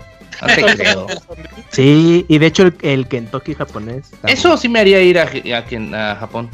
Ah, comer ¿es un qué? Echarse un pollito Sí. con Kamui. No, ¿Con papas? con Camuy, con el chavita, con... Pero ¿Quién se ve probar un que- pollo mejor que el de Kentucky sí diría, yo soy turista de, de comida, sí me gusta Ah, ir a pues. otros lugares para a comer. Pues cuando tenga oportunidad, pues yo creo que va a disfrutar mucho eso. De hecho, en el primer viaje fue lo que más eh, disfruté, que fue la comida. El pollo Pesado. Ah, Sí, se ve que ese fíjate. camuy no es de tacos ni No, sope. uy, Kamui el de taco, pero tiene que ser de localito, ¿eh? Nada de de... a 20 varos, De esos de fea. Ah, de tipo, de- no, taco de- de tipo. Nah, esos ni están buenos. Yo no sé por qué a la gente le gusta tanto eso. Del ¿A poco puestito. no? ¿Qué tienes contra los tacos de ovo, dice. No, no, no. O sea, los de, los de restaurante, ese tipo de taco no, no está bueno. Los tacos de Pero los, de, los del puestito son, son los efectivos. Ah, se ve que no compras ahí, camuy. La verdad. Pero está Sí, bien, digo, pero tiene un rato que no he comido. Si no ¿Andas saben a en la dieta, calle, Camuy? no saben. No, para nada. Es de cuerpazo Kamui, de seguro. Uf, ojalá. Ojalá. No, Dios, podemos ir a canción o que siga Sí, ya? Camuy, mándanos a canción, sí, por favor. Pues si ya está todo listo, muchachos, pues vámonos a. Vámonos a canción ya mejor.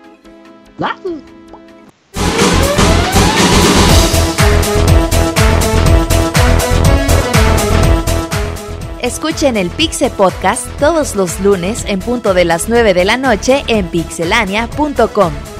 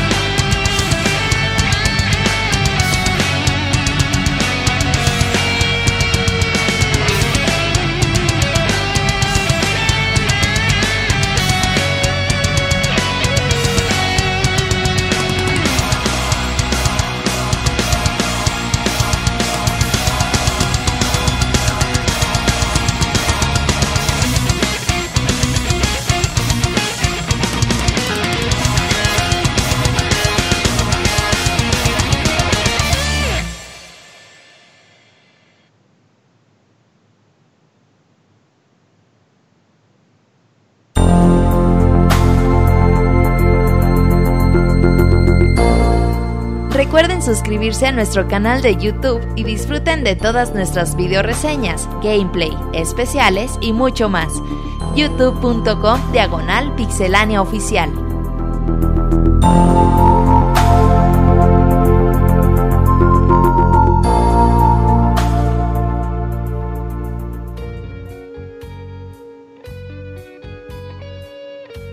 Muy bien, ya estamos aquí de regreso. Le agradezco al Moy que, bueno, de hecho no me va a escuchar, pero se fue a echar un cafecito, pero le agradezco No, no, ya al Moy que... ¡Ay, Moy! Pues de cuál café te hiciste. Del- Del Yo, último yo- yo soy una persona de paladar No, simple. espérate. No, bueno, pero pues. Mira, el Moy ya tenía su cafetera lista y todo, pues le agradezco. Porque se rifó en la conducción el Moy. Así es que bueno. Rum, rum, Exacto, muy bien, eh, ronroneando el Moy. Es que estamos en reseñas y. Si no me equivoco, vamos a empezar contigo, Yuyos. Sí, Bueno, vamos a empezar con Yuyos. Que nos tiene nomás el reseñón de nervios de Pokémon Let's Go. El, nuevo, el primer Pokémon para Switch. Un Pokémon que ha sido muy polémico porque entre que aparecía la nueva. Entre que es un remake, pero que retoma cosas de Pokémon Go. Empezamos con la primera pregunta. Que es, ¿qué versión de Pokémon? ¿Ip o Pikachu? Pikachu. Uvas.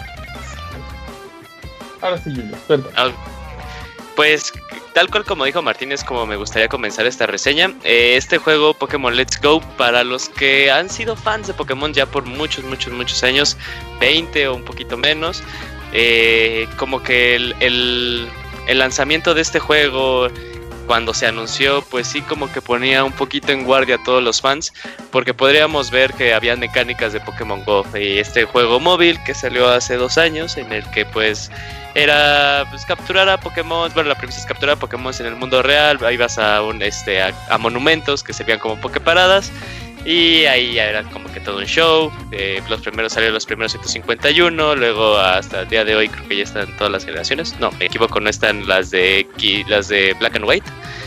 Eh, pero sí, muy polémico porque decíamos, uy, bueno, Pokémon en móvil, pero pues no toca a la franquicia, eh, a la franquicia core, como le gusta decirle a Game Freak. Pero pues el futuro nos alcanzó y ahora estamos viendo un juego que quiere fusionar eh, mecánicas de este juego móvil con las mecánicas del juego core. Y eh, la pregunta sería, ¿es exitoso? ¿A- ¿Hacia qué público va orientado este nuevo producto?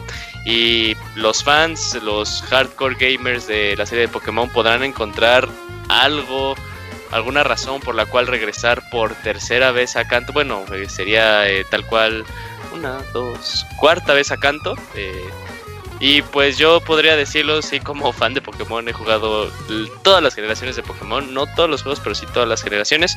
Que este juego no, o sea, no es, no voy a decir que es bueno, que es malo, sino este juego se siente tal cual como un experimento, un experimento porque eh, no solo, dejemos a un lado las mecánicas de Pokémon Go, este juego sí se ve orientado como que a ampliar el horizonte de mercado hacia el cual Pokémon está dirigido.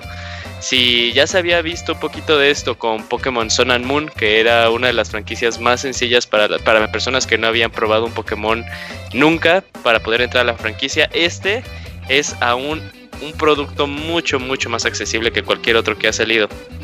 Eh, y esto eh, es bueno, es bueno para el público que ha querido jugar un Pokémon eh, y que no ha podido, pero eh, deja en tablas, por así decirlo, o sea, ni le queda de ver al hardcore gamer, siento yo, pero no le da alguna algún agregado que no haya encontrado antes a, a esta misma persona.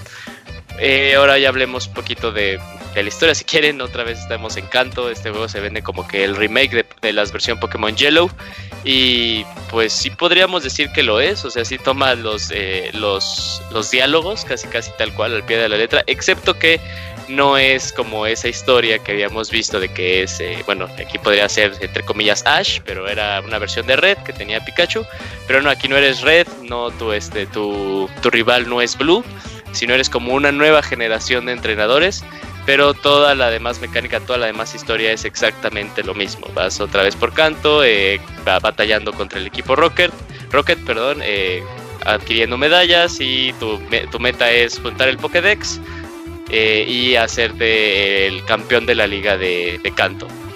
Eh, hasta ahí todo está tablas, es, algo que hemos jugado muchas, muchas veces en otras versiones de Pokémon. Pero ¿qué hay de diferente? ¿no? ¿Qué, qué, puede, qué, ¿Dónde están estas mecánicas de Pokémon, eh, de Pokémon Go en Let's Go? Eh, básicamente los podemos encontrar en el modo de captura de los Pokémon. Desde adiós a batallas aleatorias en, en, el juego, como habíamos jugado ya muchas veces, y hola a encuentros que tú puedes bien definir cuando quieres tú ir por un Pokémon porque ahora eh, dentro del ambiente, dentro, de, eh, dentro del césped, dentro de las cuevas van a aparecer eh, Pokémon, así sus figuras tal cual se van a empezar a mover por el área y tú decides cuándo, eh, cuándo ir y no batallarlo, sino se va a tratar de nada más lanzarle Pokébolas o lanzarle berries, que estas berries, estas vallas, funcionan como un ítem en el que puede ser mucho más fácil capturar al Pokémon, lo haces más amigable o bueno, la premisa es que cuando entras eh, en este, en este modo de captura, tienes un círculo y hay un círculo que se va haciendo más chiquito. Y el chiste es intentar lanzar la Pokébola cuando el círculo se hace lo más pequeño y que la Pokébola caiga en el centro de este círculo para poder tener un lanzamiento excelente y así aumentar tus probabilidades para poder capturar el Pokémon. Eh, y así se va a hacer toda esta de las capturas sí entra el factor de probabilidad de los Pokémon, de qué tan difícil sean eh, capturarlos, pero más que nada va a ser qué tan difícil es eh, que aparezcan en el, en, el mapa. Entonces, por ejemplo, eh, Pikachu es uno de los Pokémon más que te salgan con una probabilidad más difícil en el en el Viridian Forest. Entonces, este, pues si te sale, pues ahí te vas y ahí lo capturas. hay, hay variantes entre los Pokémon. Eh, lo vas a ver como con una aura azul o roja, eso te va a indicar si el Pokémon es de una estatura pequeña o una estatura más grande. ¿Y por qué es importante esto?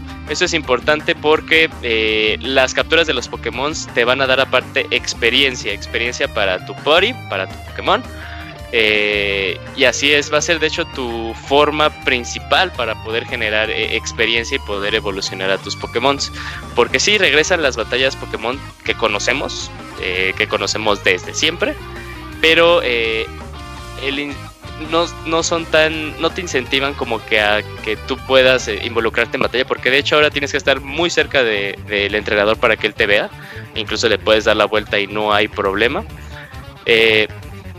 Y estas batallas te van a dar muy poquita experiencia, no, no te van a atribuir a, que, a un progreso mayor, sino el progreso que vas a tener, la evolución, el método primario de evolución va a ser la captura de los Pokémon, porque también puedes entrar a un proceso de encadenamiento, lo llama así el juego, en el que, por un ejemplo, eh, capturas a un Subat y tu siguiente captura vuelve a ser un Subat, ya, ya, llevas dos Subats capturados y eso va a aumentar tu, eh, tu números de experiencia que van a evolucionar tus Pokémon. Y de hecho así aumenta tus probabilidades también de obtener un Pokémon con mayores stats. Aquí es como que eh, el parteaguas donde entra, o donde sí, es un Pokémon mucho más sencillo, pero aún así podemos reconocer eh, factores clave de la serie RPG.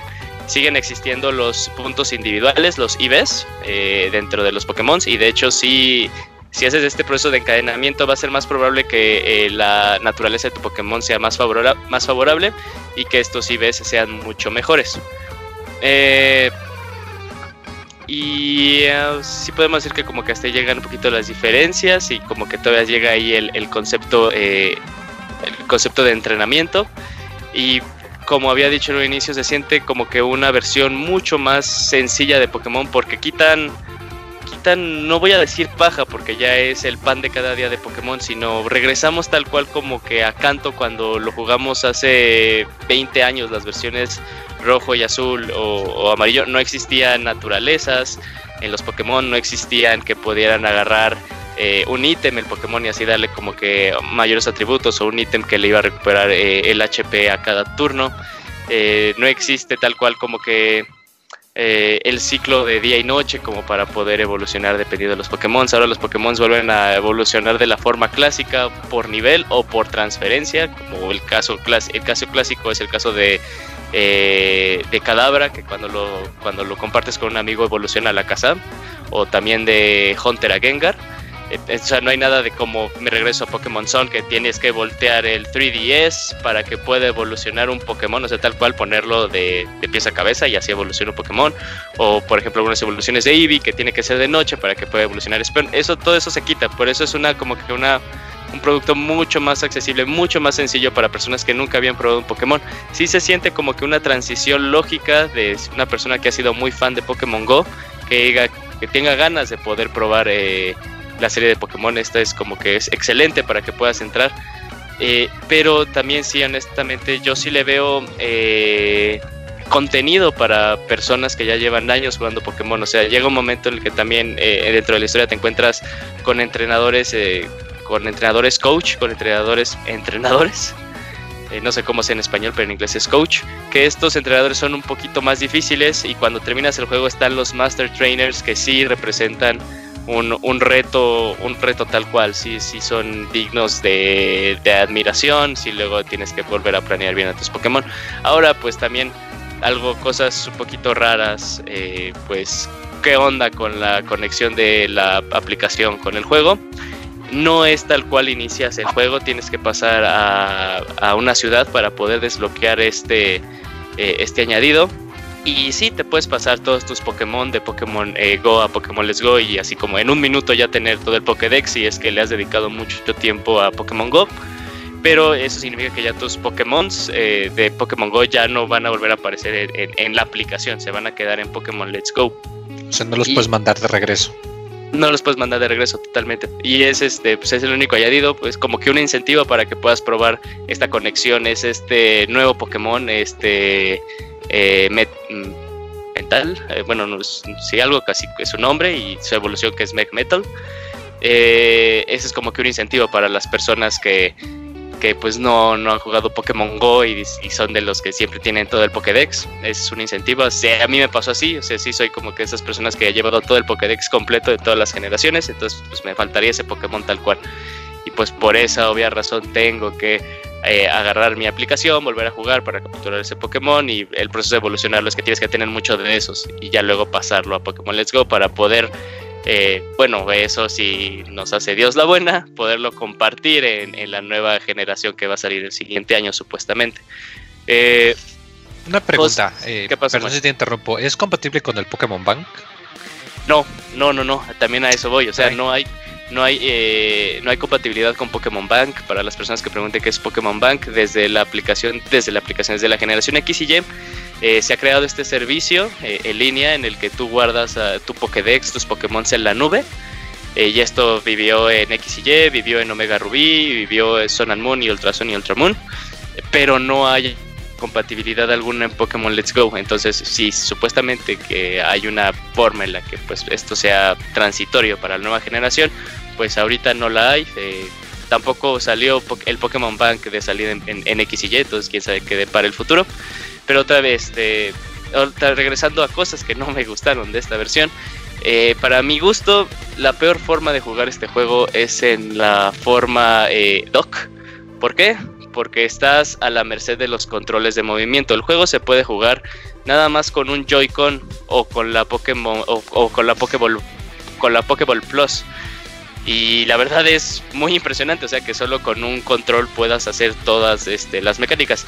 Que no es tan cómodo como suena, porque uno de los botones es apretar el stick y luego el stick del Joy-Con no es así como que el stick más cómodo para apretar, ni incluso de la Pokéball Plus. Y, y, luego sí hay como que sí hay una curva de aprendizaje para acomodarte a ese esquema de botones porque nada más tal cual son presionar dos botones y el stick.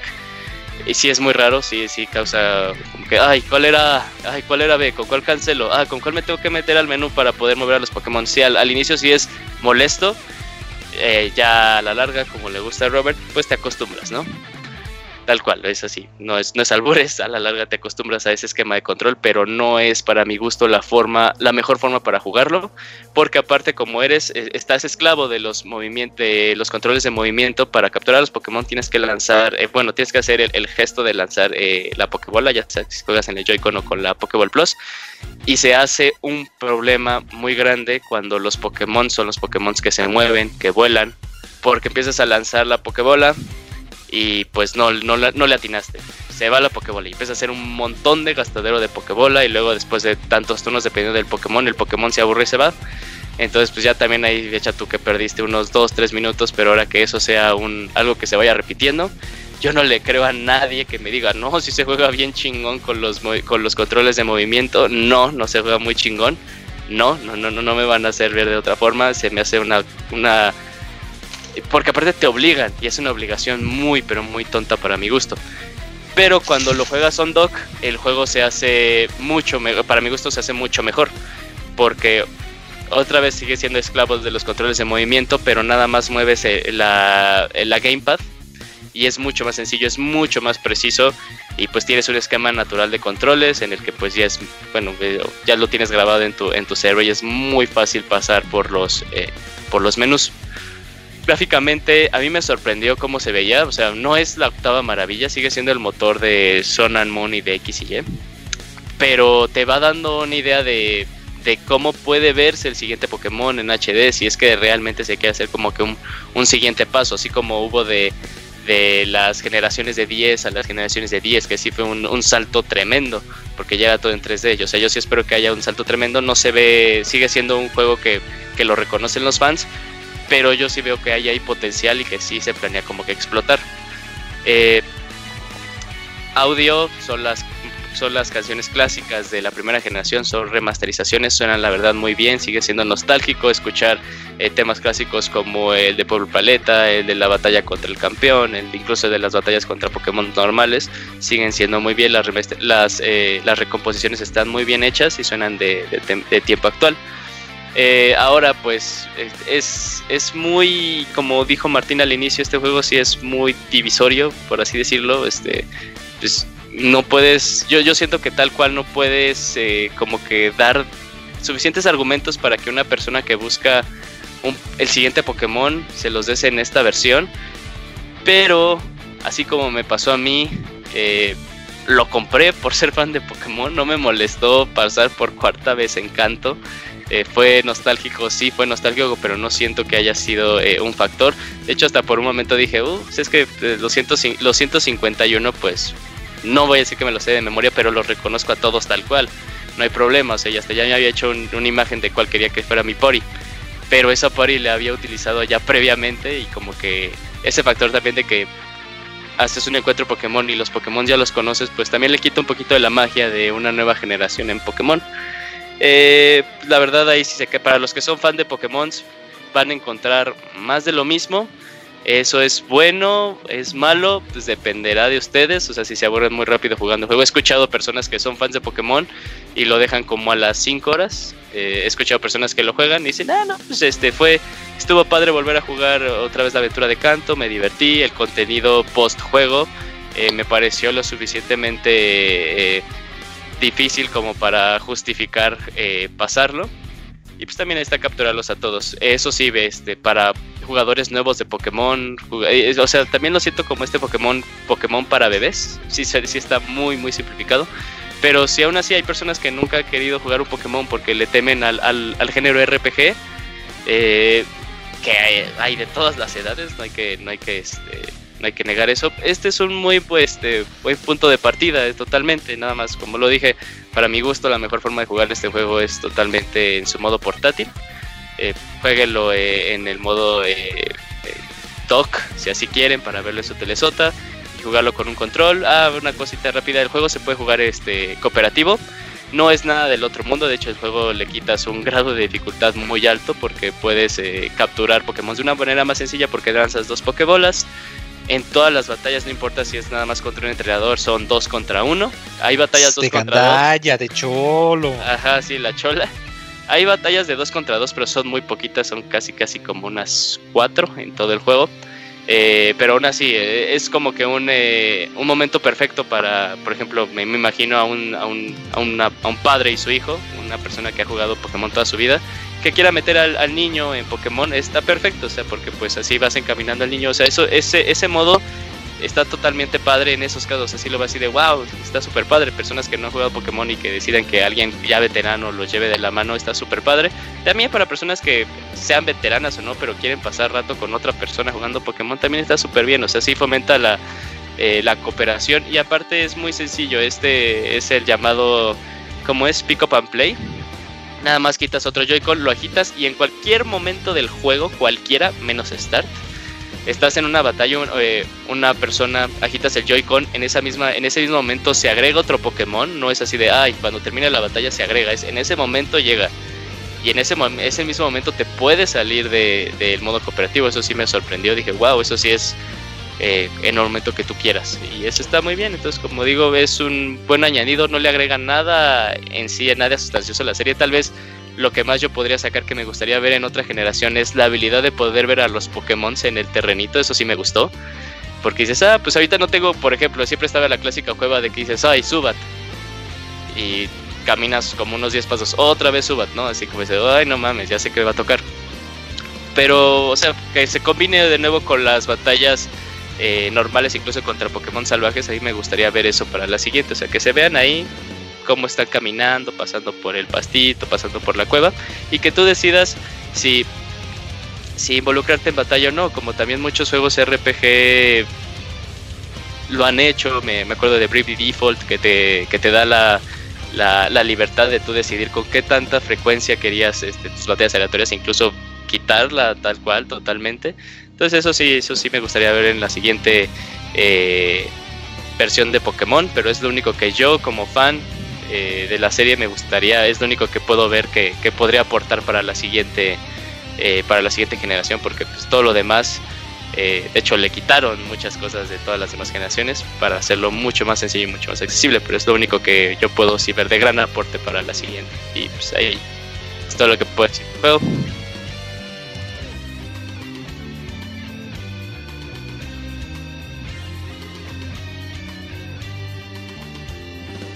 De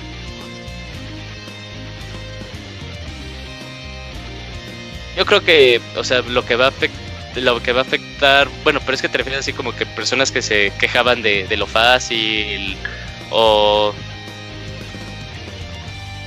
Ah, o sea, creo que son totalmente también, nos estamos yendo a un espectro totalmente, eh, pues sí, um, por falta de, mejor palabra, un es totalmente mamón, o sea, porque pues el juego en realidad no es malo, o sea, el producto no es malo en ningún, en ningún punto y también se había comentado, o sea, también es como si Nintendo no lo, no lo hubiera advertido de, oigan, la generación, la novena generación sale en 2019, esta no es, esta no es, ya también estamos en, en momentos muy, muy avanzados con también este pues medios de comunicación y todos han llegado con la misma, a la misma conclusión. Este juego es una versión muy digerida para Pokémon. No, no, no quiero que suene como ofensa, pero es como los libros de tal tema para Dummies. Este es Pokémon for Dummies, totalmente. Entonces, este, pues, también no hay que hacerlos, no hay que hacerlos, este, de la, no hay que hacernos tontos y decir, oye, yo esperaba mi novena generación, yo esperaba la evolución propiamente de Pokémon de Switch, que tal cual sí se esperaba cuando hubo el anuncio, ¿no? Pero ya luego vimos cómo era el proceso del, producto y dijimos, no, esto no es la novena generación. Entonces, este, pues no, no creo que afecte eh, en, siguientes decisiones, porque sí se ve que esto puede ser una serie totalmente aparte, que podrá salir para, para Gold y para Silver, podría ser, pero, pero, pero, pero, pero, pero, por la misma naturaleza de, de Let's Go, que yo vi que querían hacer un Pokémon muy sencillo para personas principiantes, no creo que pase de la segunda generación porque la tercera y algo que hacía como que a la tercera eh, sobresalir de, Gold a Silver fue que ya metieron eh, naturalezas en los Pokémon, metieron este, eh, las batallas triple, metieron la, la, posibilidad de que los Pokémon pudieran agarrar ítems. Entonces, e, eso ya es propiamente algo que estaba dentro de las mecánicas de la naturaleza de, de la generación. Sea, yo no veo que Let's Go pueda pasar de una segunda generación tal cual, o sea, de un remake. Y si sí, órale, me sorprendería, pero sería, este, sí sería algo, algo muy raro. ¿Sí? Órale. Ay, perdón. Eh, sí, a mí me gustó mucho el juego. Hay cosas que sí coincido con Julio. Yo no he tenido problema con el control de movimiento, pero sí hay momentos que para la captura falla. Es más fácil jugarlo en dock para capturar, eso sí, no hay problema. Y la verdad, pues yo me la estoy pasando muy bien con, el juego. Eh, es bastante relajado. Y yo creo que es un buen acercamiento para jugadores que quizás conocen todo el concepto de Pokémon, pero no los juegos principales, ¿no? Salvo la aplicación con Pokémon Go. Pero yo creo que sí es, es un buen primer contacto. Ya si de ahí deciden acercarse a los juegos principales, pues estaría interesante. Pero yo creo que es más, más recomendable en ese sentido. Y jugarlo en cooperativo también es, divertido, se quita el reto. Pero si estás jugando con alguien eh, pues que es más joven que tú o muy ajeno, pues la verdad se la pasa divertido, ¿eh? Yo creo que también jugarlo de esa manera está, está muy bien y, y si tú optas por tampoco decirle, mira, es que esto del juego tienes que hacerlo así, no, no, no, simplemente tú juegas, sabes que yo te acompaño, tú ve, mira, pues a lo mejor te doy una pequeña recomendación aquí y se la pasan muy bien. Pero um, lo personal lo estoy disfrutando mucho y gracias a este juego yo espero que la siguiente generación le tengo mucha expectativa, sobre todo en el aspecto visual, porque el juego, como bien mencionó Julio, se ve muy bien. La verdad es que me sorprendió mucho ese factor y también la música, los arreglos, todo están fantásticos. Entonces, pues es un buen preámbulo para los que quieran prepararse en el siguiente juego. Pero si quieren algo muy sustancioso, no, pues mejor espérense ya el siguiente año. Ajá, para los verdaderos fans, si nunca jugaron, o sea, eh, los verdaderos fans suena súper chato, súper cliché. los pero más para ilegales, Selectivo, Lo mandaste a la chingada alienaste a todos, Julio, qué va. Sí, o sea, hasta, hasta por, a la banda que no es hasta, hardcore. hasta por eso, hasta no, por eso me reivindiqué. Bueno, para personas que en realidad buscan como que ya un juego mucho más avanzado, un juego que sí involucre como un, un reto tal cual, eh, y nunca jugaron eh, Omega Rubí y Alpha Zafiro, jueguen Omega Rubí y Alpha Zafiro. Para mí, de los que salieron en 3DS, es el mejor. Sun and Moon cae, cae mucho también en ser un Pokémon muy sencillo. X y Y también es, es un buen buen juego, pero Alpha Rubí y Zaf- eh, Alpha Rubí y Omega Zafiro, no, Omega Rubí y Alpha Zafiro, perdón, es como que la, la evolución natural de esos que salieron en 3DS. Y si se quieren ir más para atrás, para mí de las mejores eh, versiones que han salido, sin duda ha sido eh, Diamante y Perla, o sea, la que, la que ha tenido el, el mejor contenido post juego de todos los Pokémon. Bueno, que sería la platino la más chido. Por si Este- tenían dudas si yo, eh. no les manejaba el Pokémon, los acaba de cerrar la boca, ¿eh, Moy? El, jue- el juego está en distintos Yo idiomas, está en español. en la consola virtual. No, Moy, no sufras. Pero bueno, para los que quieran jugarlo en español y no les guste la traducción, pues mejor. ¿Pero es sí. traducción escrita? ¿O, Sí, sí, sí. Es- Sí, o sea, no tiene audio? ¿sí? No. no, todo está no. Hay animaciones, o sea, ya las había manejado Sun and Moon y las animaciones, la verdad, a mí me sorprendieron. No son, no son cosa del otro mundo, la verdad.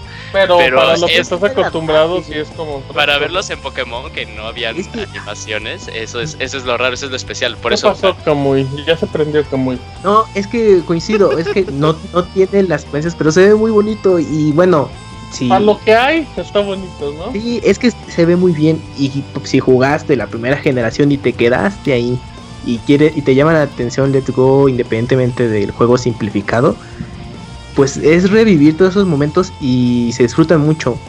Y sobre todo esas pequeñas secuencias que les meten de, ah, de animadas, o sea, es como, ah, está muy padre. Entonces, la verdad, yo, yo creo que ahí sí es un muy bonito fanservice en ese aspecto. Pero Y sí, nada más tengan este un poquito de, bueno, no un poquito de cuidado. El juego luego se le, no, no se le caen los cuadros, bueno, sí se le caen sí. los cuadros en, en partes muy específicas. sí. Eh, y sufre lo que también sufrieron, eh, yo creo que ha de ser cosa ya de propiamente del motor de X y Y. Eh, hay luego procesos en la batalla en la que para que pases al siguiente turno se alenta inexplicablemente, o sea, se tarda mucho para... Tú ya das una acción y la acción se tarda como unos 5 segundos de verse Ah, reflejada. Eh, pero ya es no- más adelante, ¿no?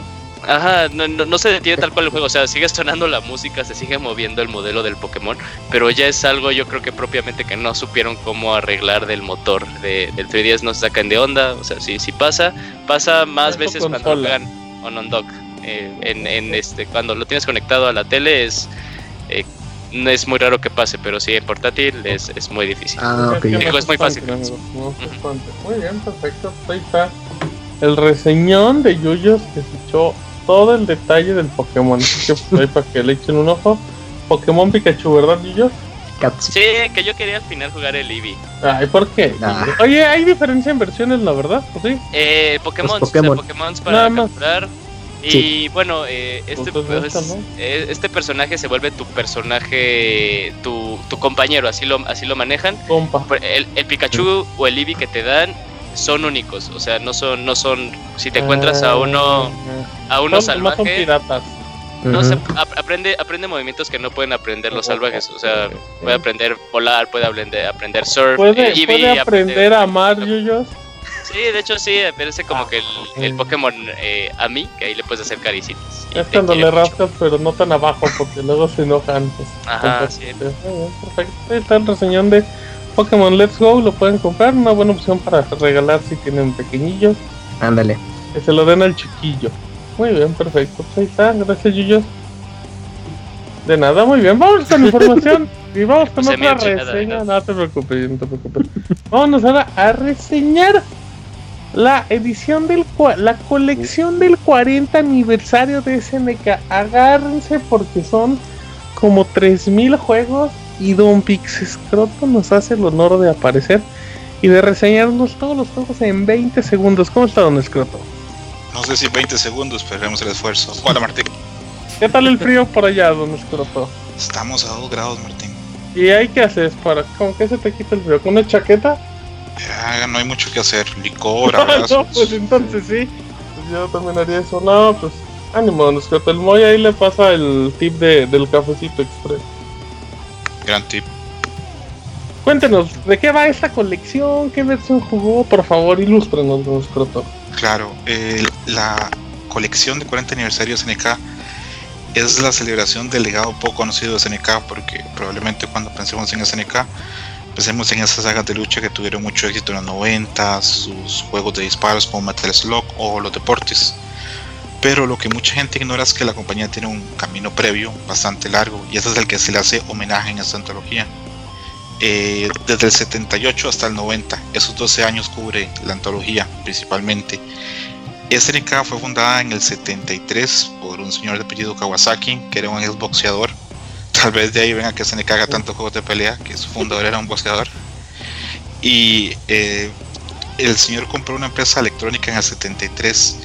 En esa época, un par de años después, eh, fue el boom del Space Invader en, todo el mundo. En Japón el éxito fue enorme. Eh, existe la leyenda urbana que las monedas de 100 yens estaban agotadas porque la mayoría de gente las usaba para jugar el juego. Entonces este señor que había sido boxeador y tenía también una cafetería dijo, no, acá tengo que poner un negocio, tengo que aprovechar y de invertir en ese tipo de cosas. Y puso esa empresa de electrónica. Entonces ellos eran una empresa electrónica y hacían hardware y hacían también sus juegos. Eh, el nombre de la empresa era Shihon Nihon Kikaku. A ver si lo dije bien. Y quiere decir nuevo proyecto japonés. Eh, el acrónimo sería SNK. Entonces hablamos de un compendio de juegos que tiene un valor coleccionista muy alto, porque los juegos que están acá incluidos es muy difícil de incluir en otra colección y muy difícil de recopilar. Hace poco leí que el staff de SNK decía que mucho del código fuente de estos juegos se perdió, entonces ellos para poder obtenerlo para esta colección tuvieron que pedir prestado los arcades a coleccionistas famosos de Japón para poder sacar de esas placas el código para poder hacer la recolección también mencionan que como esas placas, este, como todo lo físico, como todo hardware físico, tiene una fecha de caducidad, si el juego hubiera salido tal vez en 3 o 4 años ya no hubiera sido posible recuperar el, código para otros juegos. Eh, si SNK está celebrando el aniversario de esta época con la mini Neo Geo, que es la que celebra así como sus grandes éxitos, esta colección pone reflector en obras bastante desconocidas. Tiene dos modos principales, el modo museo y el modo arcade. El modo museo es una galería donde podemos ver mucho material de las primeras horas de SNK, manuales, pósters, bocetos, ilustraciones, incluso se puede oír el soundtrack para algunos títulos. Para la gente que está interesada en el coleccionismo y en el juego retro, la colección es, una maravilla. Podemos ver que tal vez para jugadores más actuales sea más difícil hacer conexión con, el título. El otro modo, aparte del modo museo, es el modo arcade donde podemos escoger los primeros 13 títulos iniciales de la colección. En casi todos está la versión arcade y está la versión consola, que sirve para complementar, pero en realidad casi siempre en esa época la versión arcade era mucho más poderosa que la versión consola. Entre los juegos, la mayoría son los juegos que en esa época eran como los dominantes del mercado, por ejemplo, hay shooters, algunas con unas ideas muy interesantes, como uno que se llama Prehistoric Island, que es un shooter ¿eh? de Ajá, que es un shooter de un avión bimotor que va en una isla llena de, de dinosaurios. Y tiene uno de los finales más, no lo voy a spoilear, pero tiene unos finales más raros que he visto en, en toda mi vida jugando juegos. Eh, tiene otros shooters también, tiene dos shooters de tanques. En esos shooters de tanques hacen algunas apariciones de algunos de los personajes que luego fueron emblemáticos de SNK, como Ralph Clark de King of Fighters. Tiene aparte de esos otros shooters de guerra, eh, por ejemplo, de Cari Warriors, que hay tres títulos que son, son shooters donde usamos de forma horizontal unos comandos para avanzar por unos terrenos llenos de enemigos. En el primer juego, en el segundo juego no entendemos cómo, pero pasan a pelear los mismos comandos, pero en un mundo mágico y con monstruos mágicos. y en el tercero ya vuelven a través a, vuelven a atacar este ya eh, con soldados y cosas más normales. Están súper basados estos juegos en las películas de Rambo y lo podemos ver en las ilustraciones, pero hay que pensar que en esa época los desarrolladores de SNK y de los arcades japoneses tenían que hacer 7 o 8 juegos por año en los tenían que sacar 7 o 8 juegos por año en arcade. Entonces no había mucho tiempo para tener conceptos propios. Probablemente la primera cosa que veían en películas o en otro juego se la robaban y va.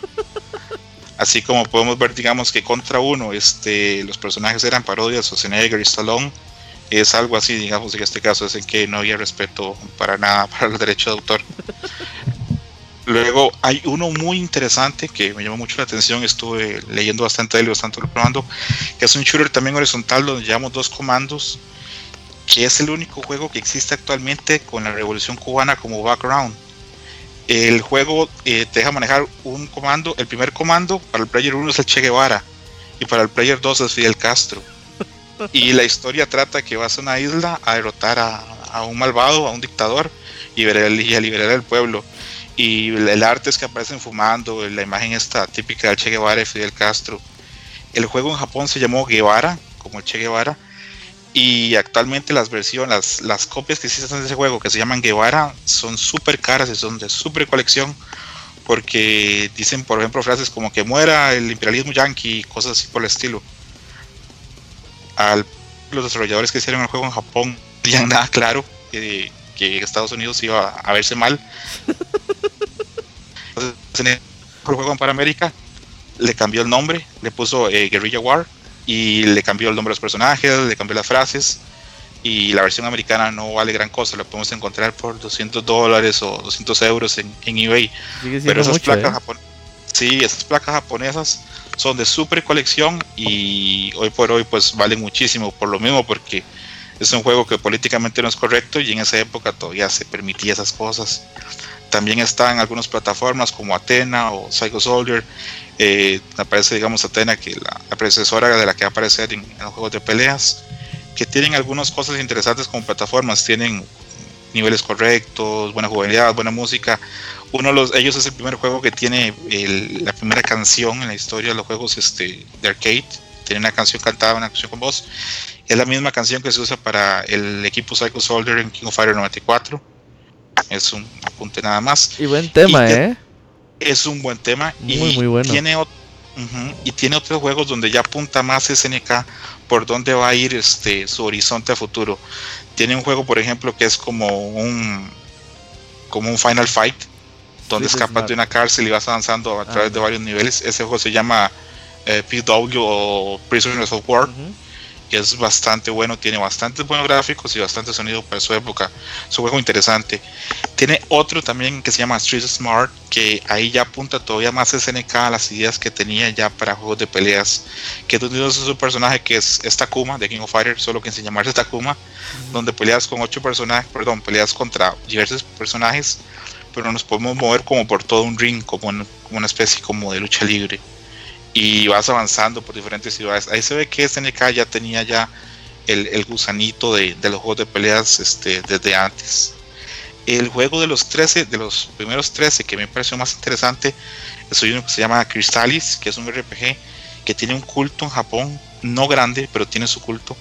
Eh, tiene similitudes con el primer Zelda de NES. Eh, tiene menos pozos tal vez que ese Zelda de NES, pero está más concentrado en los combates, pero es interesante tiene una historia que narra eh, que dos científicos ante un holocausto o ante una destrucción del mundo se duermen en criogenia. Cuando despiertan años después el mundo está súper transformado y ahí comienzan a avanzar y, es muy parecido al, primer Zelda de NES. Eh, yo no lo conocía y probarlo me, gustó mucho, se me hizo súper interesante y muy distinto realmente a lo que yo pensaba que hacía SNK en esa época. De hecho, sí, cuando yo de Crystalis por ahí en una Club Nintendo del 90 y... No, ya era como del 2003, 2004, porque salió una reedición en Game Boy Color. Sí, en Game Boy Color sí me acuerdo también que dijeron que era de los mejores RPG y toda Ajá, la cosa. yo dije, y, no y mames. Y esto. No mames que SNK Sí, hacía está muy RPGs, bueno. güey. Yo cuando Sí. lo vi dije, no mames que SNK hacía RPGs. Y Sí. poco tiempo después lo pude conseguir para NES y ahí lo tengo. Sí, es muy bonito juego. Sí, sí, es un juego pues, interesante y es algo muy distinto a probablemente el resto de las cosas que hizo en SNK. Aparte de esos 13 juegos, vienen 11 juegos de DLC gratuitos. Algunos son bastante arcaicos y son más como por el valor de coleccionista que, que por otra cosa. Algunos son bastante interesantes. En la reseña puse la lista de los juegos. No voy a enumerarlos, a enumerarlos todos porque parecería chavita japonés y esto sería eterno, ¿verdad? Eh, la mayoría de estos juegos, de los 13 principales, fueron porteados a sistemas caseros como el NES o la Master System o el New Game Boy, pero como dije antes, son, son versiones más pobres comparadas a las versiones originales. Luego, como buenos juegos de arcade, eh, la mayoría son cortos y con mecánicas simples. Son propios de su tiempo. Para un jugador promedio no tomaría más de una hora en, terminar nuestros juegos, a excepción de, del RPG de, de ese sí se ocupa más tiempo. Los juegos que eligió SNK eran juegos competentes para su época, tuvieron éxito, pero no todos han envejecido bien y para jugadores de generaciones nuevas puede ser difícil conectar o tener interés en la mayoría de estos títulos. Eh, a mí me costaría mucho decirle a un jugador nuevo que pruebe esta colección por encima de probar tal vez un SNES Classic por la capacidad y por la calidad de los títulos. Igual, a priori yo creo que el público de esta antología parece ser los jugadores retro que disfruten esa diversión y simplicidad que tenían los juegos de antaño. Igual, eh, se trató que el juego tuviera ciertos ítems o ciertos features aparte de los que ya tenían los juegos, cosas más modernas, mecánicas más modernas. Por ejemplo, tiene una mecánica de rewind que permite retroceder el juego hacia cierto punto. Entonces, si hiciste un, salto o hiciste una acción en el juego y te quieres devolver porque sientes que lo puedes hacer mejor o no tomaste cierto ítem o cualquiera que sea la razón, te puedes devolver con uno de los gatillos. Otra cosa interesante que también, también es modo espectador, donde podemos ver a un jugador experto avanzar por el juego. Eso es muy interesante porque eso le permite a uno ver estrategias, le permite ver tips, le permite ver cómo pasan ciertas cosas del juego sin que usted tenga que invertir el tiempo, el esfuerzo o pasar horas tal vez intentando llegar a cierto nivel. Y algo interesante de ese modo espectador es que tú lo puedes poner y lo puedes adelantar hasta cierta parte y si quieres en ese momento tú comienzas a jugar. Entonces eso elimina la frustración de, de perder en un nivel y tener que volver a comenzar todo el nivel otra vez. Y como repito, hablamos de juegos de los 80s, entonces son juegos que su dificultad no es poca y la frustración para un jugador actual puede ser grande. La colección la desarrolló Digital Eclipse, que es la gente que hizo la, colección de, la gente que hizo la colección de Street Fighter del 30 aniversario Sí, de y hecho, la eh, colección. Sí, si me permites interrumpirte ahorita brevemente, ahorita que comentaste precisamente lo de los lo de las placas de arcade. eh, si ustedes tienen Twitter, eh, sigan a una persona, se llama Frank Cifaldi, es precisamente el director de Digital Eclipse. Y hace algunos días Mm. tuiteó precisamente todo el proceso que tú comentas de que cómo tenían que ir con coleccionistas a conseguir placas y que sobre todo para las partes del museo, que había muchos juegos que por condición, por el riesgo, que no los pudieron meter en la colección, pero que aún así los consiguieron para al menos meter un par de parrafitos para dejar ahí que, que la colección estuviera completa con el legado de juegos que hasta ellos mismos ya ni sabían que existían. Entonces, si, si lo pueden checar, está muy interesante también. Ah, ok. Eh, sí, decía que la colección la hace la gente del Eclipse. Ellos tienen pues bastante experiencia para emular juegos antiguos de, de una forma correcta. Aún así, con los parches del día 1 y todo eso, eh, podemos decir que el juego corre el 90% del tiempo bien. De vez en cuando hay algunos glitches y hay algunos errorcitos, pero podemos decir que el juego corre la mayoría del tiempo bien. No es fácil emular este juegos tan viejos y obviamente me imagino que fue un trabajo pues muy arduo. Eh, los controles de los juegos son bastante simples, son correctos, pero son bastante simples. La música es la que podemos esperar de juegos de los de los 80 bastante simple, no, no, hay muy- no hay nada especial. Pero en algunos títulos, como hablamos, por ejemplo, en el caso de Atena, tienen, tienen muy buenos temas. En las opciones de visualización encontramos lo que es normal encontrar en estas colecciones. Eh, varios filtros para usar skylines, no usar skylines, eh, modos de pantalla completa o pantalla centrada, perdón, o pantalla centrada, con borde, o también hay una opción muy interesante en la que podemos poner el switch así de forma vertical y podemos usar algunos juegos y son bastante interesantes usarlo así porque te permite tener una visión más concreta de cómo era el juego antes, que eran colores algunos horizontales, entonces son interesantes. Buscando un poquito de concluir mmm, acerca de todo lo que es la colección, eh, como recopilatorio la colección es excelente, es sobresaliente, se nota muchísimo el trabajo, la dedicación en los menús, en la música, en la presentación, en todos los extras que trae la colección Incluso venden unos paquetes especiales, unas este, ediciones este, físicas que traen unos libritos con muchísimo arte y muchos datos de SNK.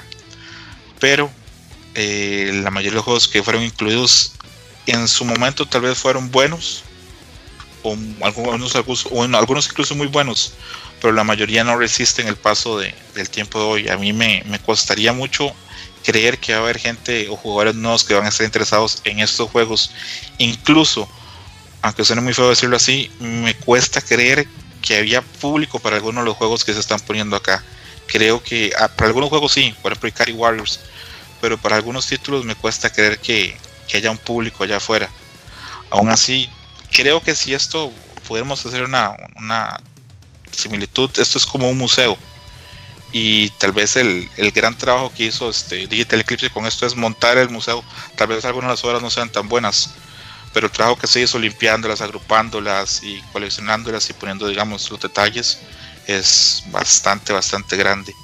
Eh, yo de nota le puse un 7.5 porque, como repito, hay algunas cosas que no están nada bien, pero el esfuerzo, el trabajo que tiene, el detalle, el amor que se ve en la colección es muy, muy grande.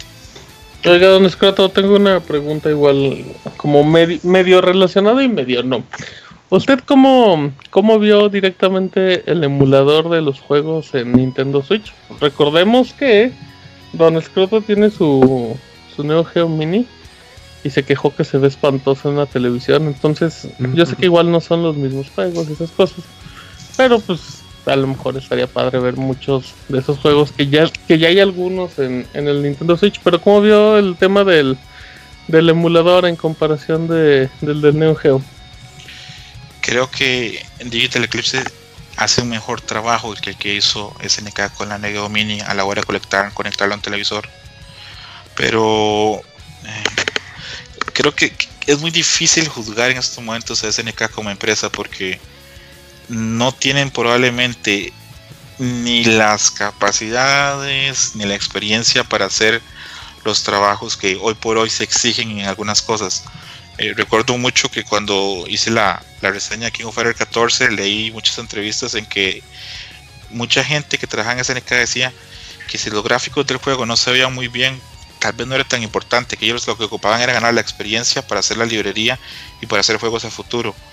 Y creo que en SNK en estos momentos no debe haber gran experiencia emulando juegos antiguos. Esta, esta colección es buena, pero corre a cargo totalmente de Digital Eclipse y el Neo Geo Mini, cuando lo corres en, la máquina propiamente, pues corre muy bien, es una emulación pues perfecta. Pero cuando lo, lo conectas a la televisión es bastante pobre, la imagen se ve estirada, se ve borrosa y pierde mucha calidad. Ok, muy bien. Bueno, pues está el análisis de Don Escroto que se echó esta colección. Y sí, es muy cierto lo que dice que son evidentemente juegos que no son tan conocidos. Yo, yo cuando supe de la conexión y vi la y vi la lista dije, ay, no conozco como, como 50 de los 20 que hay. Así es que pues igual es como es como un pequeño museo de la empresa para los que pues no, no llegaron a eso, ¿verdad, Camuy? Sí, y justo estaba pensando que bueno, como ya no existe consola virtual y en Nintendo, pues que estas colecciones lleguen de esta manera, pues no está mal, ¿no? Y yo creo que pues hay público para todo. Y le iba a hacer una pregunta a Escroto de eh, esta colección sí la recomendarías, bueno, más que nada para que el jugador ya veterano y que sí ubico SNK en general, o igual mejor que se vaya por lo más con, más actual de, de la compañía. Mm, mira, yo creo que si te interesa mucho el desarrollo de los juegos en los 80s, te gusta el juego retro, o, o es el caso tal vez de Robert o el mío, que en algún momento fuimos a los arcades y probamos algunos de estos arcades y tenemos esa nostalgia, el- la, la- la colección es bastante buena. Incluso para hay gente que esto tal vez va a tomar a alguien como sorpresa. Conozco gente que está interesada en el conservadorismo de los videojuegos y no le gustan propiamente los videojuegos. Creo que ese también es otro público bueno para, para la colección. Y hay que recordar que todos los años hay miles de juegos, bueno, tal vez no miles, pero eh, decenas de juegos que se están perdiendo porque como hablamos ahora son eran cosas propias de su época, propias del hardware y el hardware caduca. Y lo he hablado con Robert incluso que hay juegos que en determinado momento ya no van a servir y las empresas a veces ya no tienen el código fuente. A uno lo sorprende muchas veces eso porque uno dice que como, cómo es posible que una empresa grande no guarde una, una versión de ese código. Pero pasa muchas veces, creo que ha pasado Sí. incluso para juegos importantes que el código fuente se ha perdido. Entonces, este, esta colección debe copiarse para, para mí, para todas las empresas. Todas las empresas deberían tener una, una colección como esta para conservar eso, porque en los videojuegos son una forma de arte, tienen trabajo de mucha gente y ese trabajo tiene que conservarse para futuras generaciones. Ok. Ah, muy bien. Yo Ajá. como fan de SNK sí... Tú sí o sea, la. sí- Yo sí me la compré. Ok, muy bien. Y creo que, sobre todo, también fans de Kino Fighters. eh, sobre todo yo, que digamos, sí conocía Isla Prehistórica, conocía Prisioneros de Guerra, Street Smart y otros jueguitos ahí de SNK. Pero una vez que ya era fan de Kino Fighters y que pues yo no sabía de dónde venía cada personaje y ya vi que había un Ah, juego sí. que se llamaba Atena, ¿no? Dije, ah, cabrón, hay un juego de Atena. Y ahí lo tengo, no funciona el puto juego, pero ahí lo tengo. Um, eh, que Crystalis, que todos estos juegos que Ujú. SNK, di- ah, cabrón. Entonces la verdad es que si es para gente, yo creo que, digo, personas arriba de 30 años, güey. Que jugamos algún juego de SNK o que es fan de, por lo menos de The King of Fighters. Sí es interesante ver de dónde salió Ralphie Clark, eh, propio Takuma que decía este Escroto, eh, Atena y todos estos personajes que fueron llenando, se fueron convirtiendo en una, pues una mitología ahí de SNK tal cual. Muy buenos. Muy bien. Pues ahí está. Ahí está esta reseña, plática, explicación de todos. Así es que, pues, para que le echen un ojo al juego que. Bueno, sobre todo, eh, como mencionaba, para los interesados igual de este tipo de productos o para conocer más de las empresas, pues es una buena oportunidad. Así es que, pues le agradecemos mucho, don Escroto. Un saludo a todos, ojalá no estén pasando el frío que yo y que les vaya muy bien. Muy bien, don Escroto, cuídese y tápese mucho. Nos vemos. Ok. Perfecto, muy bien. Ahí están los Bye, bye. señores. Ya se fue Yuyo, ya se fue el abogado, y lo dijimos. Mm, Ya se fue el Moy. ¿Ya? Sí, ya. Ahí Digo, no, no, está, como que no, ya, ya. No, no, perdón, es que Moy estaba muy atento a las reseñas, perdón. Así es que vámonos a los correos, saludos, mensajes, todo. Manda tus saludos y comentarios a nuestro correo podcast.pixelania.com. Muy bien, ya estamos aquí de regreso. Otra vez, otra vez los cuatro mosqueteros de los correos, donde solamente el Moe y Camuy nos van a decir qué opina la comunidad en esta última semana. Son el pulso de la gente, así es que por favor eh, pónganse de acuerdo quién va primero. Pues mira, A ver, si Moy. quieres, yo aquí ya tengo uno abierto que Uy, es de. preparado. Bien amable preguntándole y el Moy ya leyendo el correo, valiéndole madres. Ajá, ¿qué dice Josephat Pérez? Que dice: ¿Qué onda, Pixebanda? Un saludo a todos los presentes. Pues les bien rápido, nada más para preguntarles dos cosas. Uno, ¿ya tienen el Smash, pillos? Digo para saber si si van a alcanzar a hacer la reseña antes del último podcast. Aún así, qué mala práctica por parte de la comunidad. 2. Si existiera un juego donde todas las franquicias de juegos se van a dar de putazos, Link con Kratos, Mario con Crash, un carro de Forza contra un carro de Gran Turismo, todos contra todos en general, ¿qué nombre le pondrían a dicho juego? Sin más me despido amigos. Un placer escucharlos a lo largo de la semana y les deseo a todos un buen inicio de semana. No manches, me imaginé acá como una película estilo Cars, güey. Acá, acá el, un carro de Forza y uno de Gran Turismo dándose, pegándose con la llanta. Uf. Pero ¿cómo se llamaría ese juego? Moy? Ah, que es la Ay, pregunta no sé. importante, no cómo te lo imaginas. No, no tengo idea, porque pues un juego que mezclara todo, no, Smash pues... All Stars, algo así. Ah, No, porque pues eso ya Stars. lo, ya ensució ese nombre Sony, no, ya no Ah, podré. bueno, por eso, güey. La cosa es que Todos contra gente- todos. todos contra todos, ándale, eso. La cámara húngara. Ándale. Ah, ándale, eso está mejor. Y Eh, no. Smash, yo creo hasta. No, pues pues yo no. creo hasta el ¿qué 10, tienes güey. Hasta el 10 ¿Hasta de el 10 de, qué? diciembre. ¿De enero? Ah. Pues ahí está la semana news. Sí, Sí. para que sí alcance antes de que acabe bueno el que el. Moy ya lo compró. Sí, pues hay que tenerlo, pero no, no compren de esos que les liberan el juego antes, porque ya empezaron ahí a poner sus fotos de pues aquí de México, que pues obvio nos vale madres en las tiendas respetar las fechas de salida y pues ya hay gente Ya, que ya, "Ah, ya. ¿Qué opinas de esa ya- gente, Moy? Sí, ya ver, están subiendo los finales, güey. No, Caguas, no, no, tengan no, no, no, cuidado. no. Una cosa es que suban los finales, pero ya hay reportes oficiales de tiendas en México vendiéndolo. No. Ni en la Friki, yo no sé ni de la Friki Plaza que se venda Moy. A mí me dijeron Pero que sí, tú la qué friki sí. ¿Sí? Sí, ok. ay, qué huevo que lo ven. A el Moy, a ver Moy, pero cuéntanos, ¿qué opinas? ¿Qué palpas? ¿Qué sientes? No, pues nomás vi eso y enseguida cerré la imagen, no, no quise spoilearme. Pero Moy, ¿qué más. opinas de esa gente, Moy? No, pues Está que está muy mal está que mal. rompan. O sea, por un Ah, lado, pues entiende que pues tienen que competir contra las empresas grandes y pues que en muchas ocasiones para ellos pues rompe- no respetar la fecha pues es una manera fácil y sencilla de hacerlo pero pues se arriesgan a que luego sea más difícil que traigan juegos y toda la cosa no sé no no me agrada la idea no no lo veo con buenos ¿Tú ojos ya tienes tu Smash para el lanzamiento, Moy, o qué? y ya lo tengo con los Yuyo Coins qué lástima que ya no. No te entiende, no, Ah, Yuyocoins- No andes quemando esa piratería, Moy. Sí, esos Yuyocoins procedencia totalmente. Amorfa. Ajá. Morfa. Entonces, Moy, ¿qué más? ¿Ya acabaste? no pues ya eso es todo de Josafat Ok. Pérez un saludo ¿A Moy? Bueno, Martín, vamos con el segundo. Sí, dime por favor, que Moy. De Eduardo Vaca. Órale. Y dice así. ¿Qué onda? Hace tiempo que no los escuchaba en vivo. Casi siempre los escucho en el futuro, pero aprovechando que tengo algunas cosas que hacer, pues aquí estamos para pasar el rato y escucharlos a todo color. Ojalá sigan así, que siempre es un gusto oír sus voces. Sin más eh, que comentarles, un saludo a todos y no se vayan de vacaciones.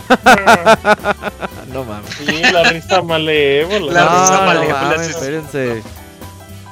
No, pues Bueno, No, pues hay que extraña, refrescarse pues, cada seis meses porque si no está cabrón. Bueno, es todo.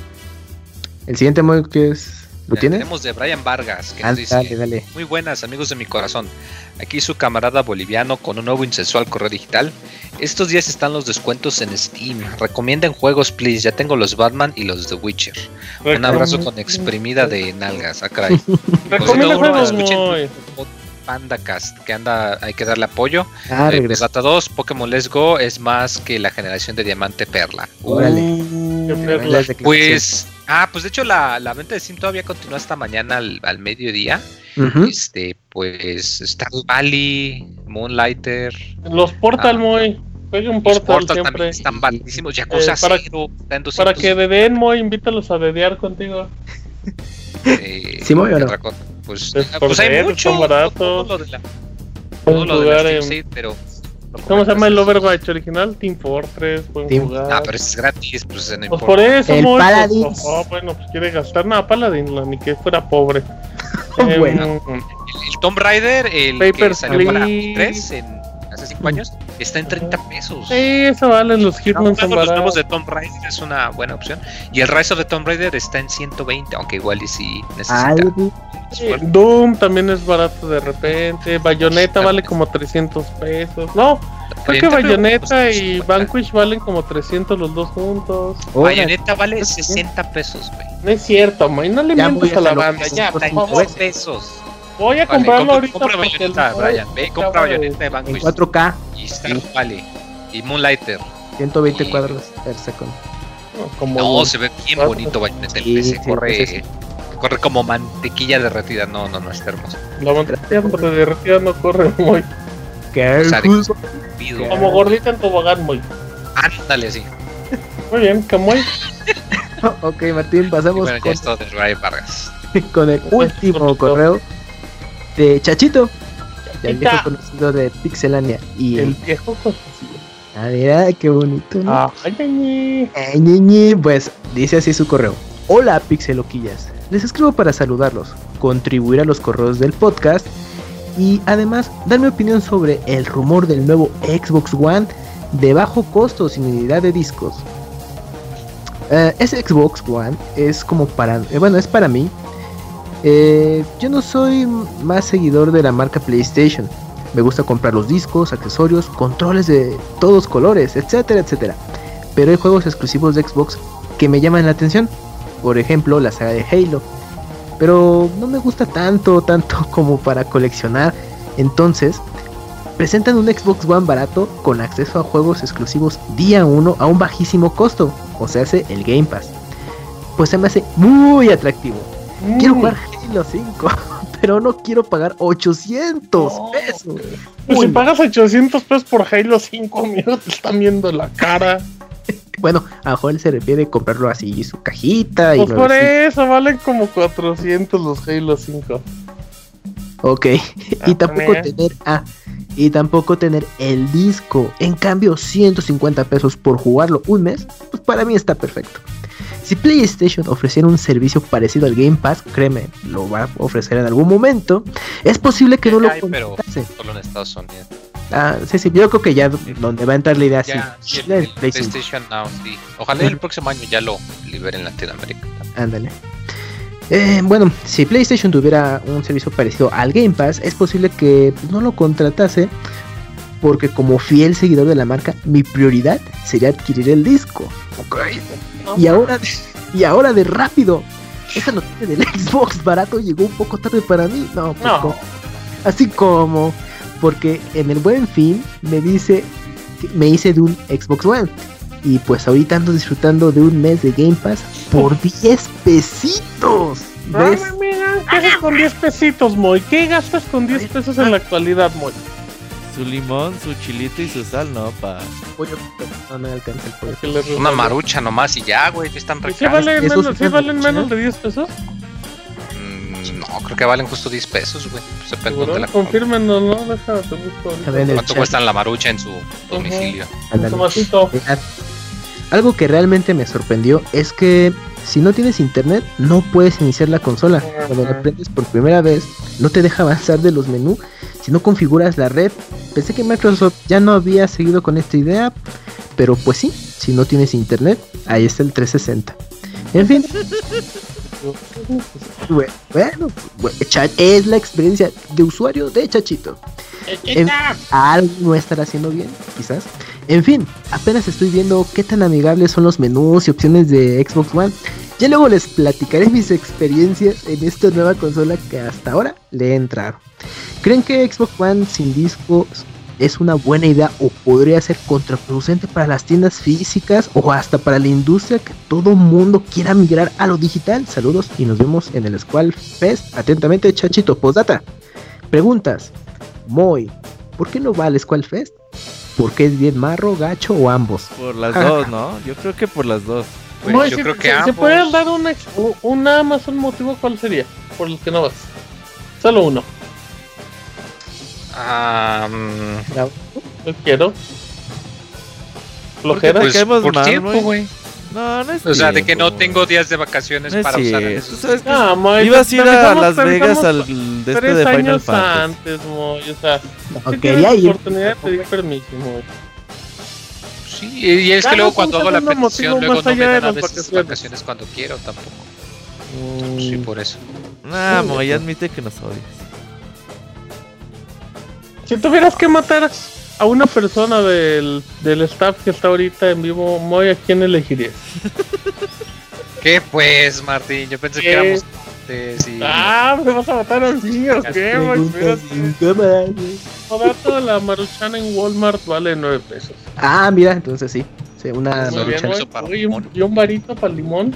No creo que Y bueno, pues ¿qué opinan de esta versión de Xbox One sin discos? Si será bueno para... Yo creo Bueno, que está bien. Mientras haya opciones para los consumidores, está chido, güey. Además es Gacho cuando Ya, sea la única opción, güey, ya. Pues ya hay eh, todo. padre. Aprovechen, valoren y pues... Date Gratis. vuelo con Game Pass. Exacto. Sí, Game Pass es lo único que necesitan en este mundo, amigos. En serio. Pues ya, ¿Y qué ese más? fue el correo del día de hoy. No, no. Como crees, güey. Muy bien. Entonces, Llegó de última hora órale. de Naoto. No, ¿Lo leo o lo que le leo al Sí, Moy? no, échale, échale. Voy Ok. está viendo pericos. Ok, rápidamente. Naoto escribió, hola a todos. Aquí pasando a saludar. En el programa anterior escuché que estaban contando sobre sus compras de buen fin. El buen fin. Y escuché que algunos no compraron juegos. Yo en lo No. personal tampoco compré juegos. Ya que tengo algunos eh, en mi lista en espera que son Kingdom Hearts 2.8, Nier. Automata, Persona 5, God of War o Kami HD. Ya que, uy, puro juego así de 10 horas los terminas. Ya que estos los tengo, ya que estos los tengo planeados jugar en el transcurso del siguiente año. Y ahora ando con Kingdom Hearts 1, 5 y 2, 5. Bueno, ahí vas, paso a pasito. Y lo único que compré en Buen Fin fue un libro para mi mamá que se llama Orgullo y Prejuicio. Es un regalo para ella.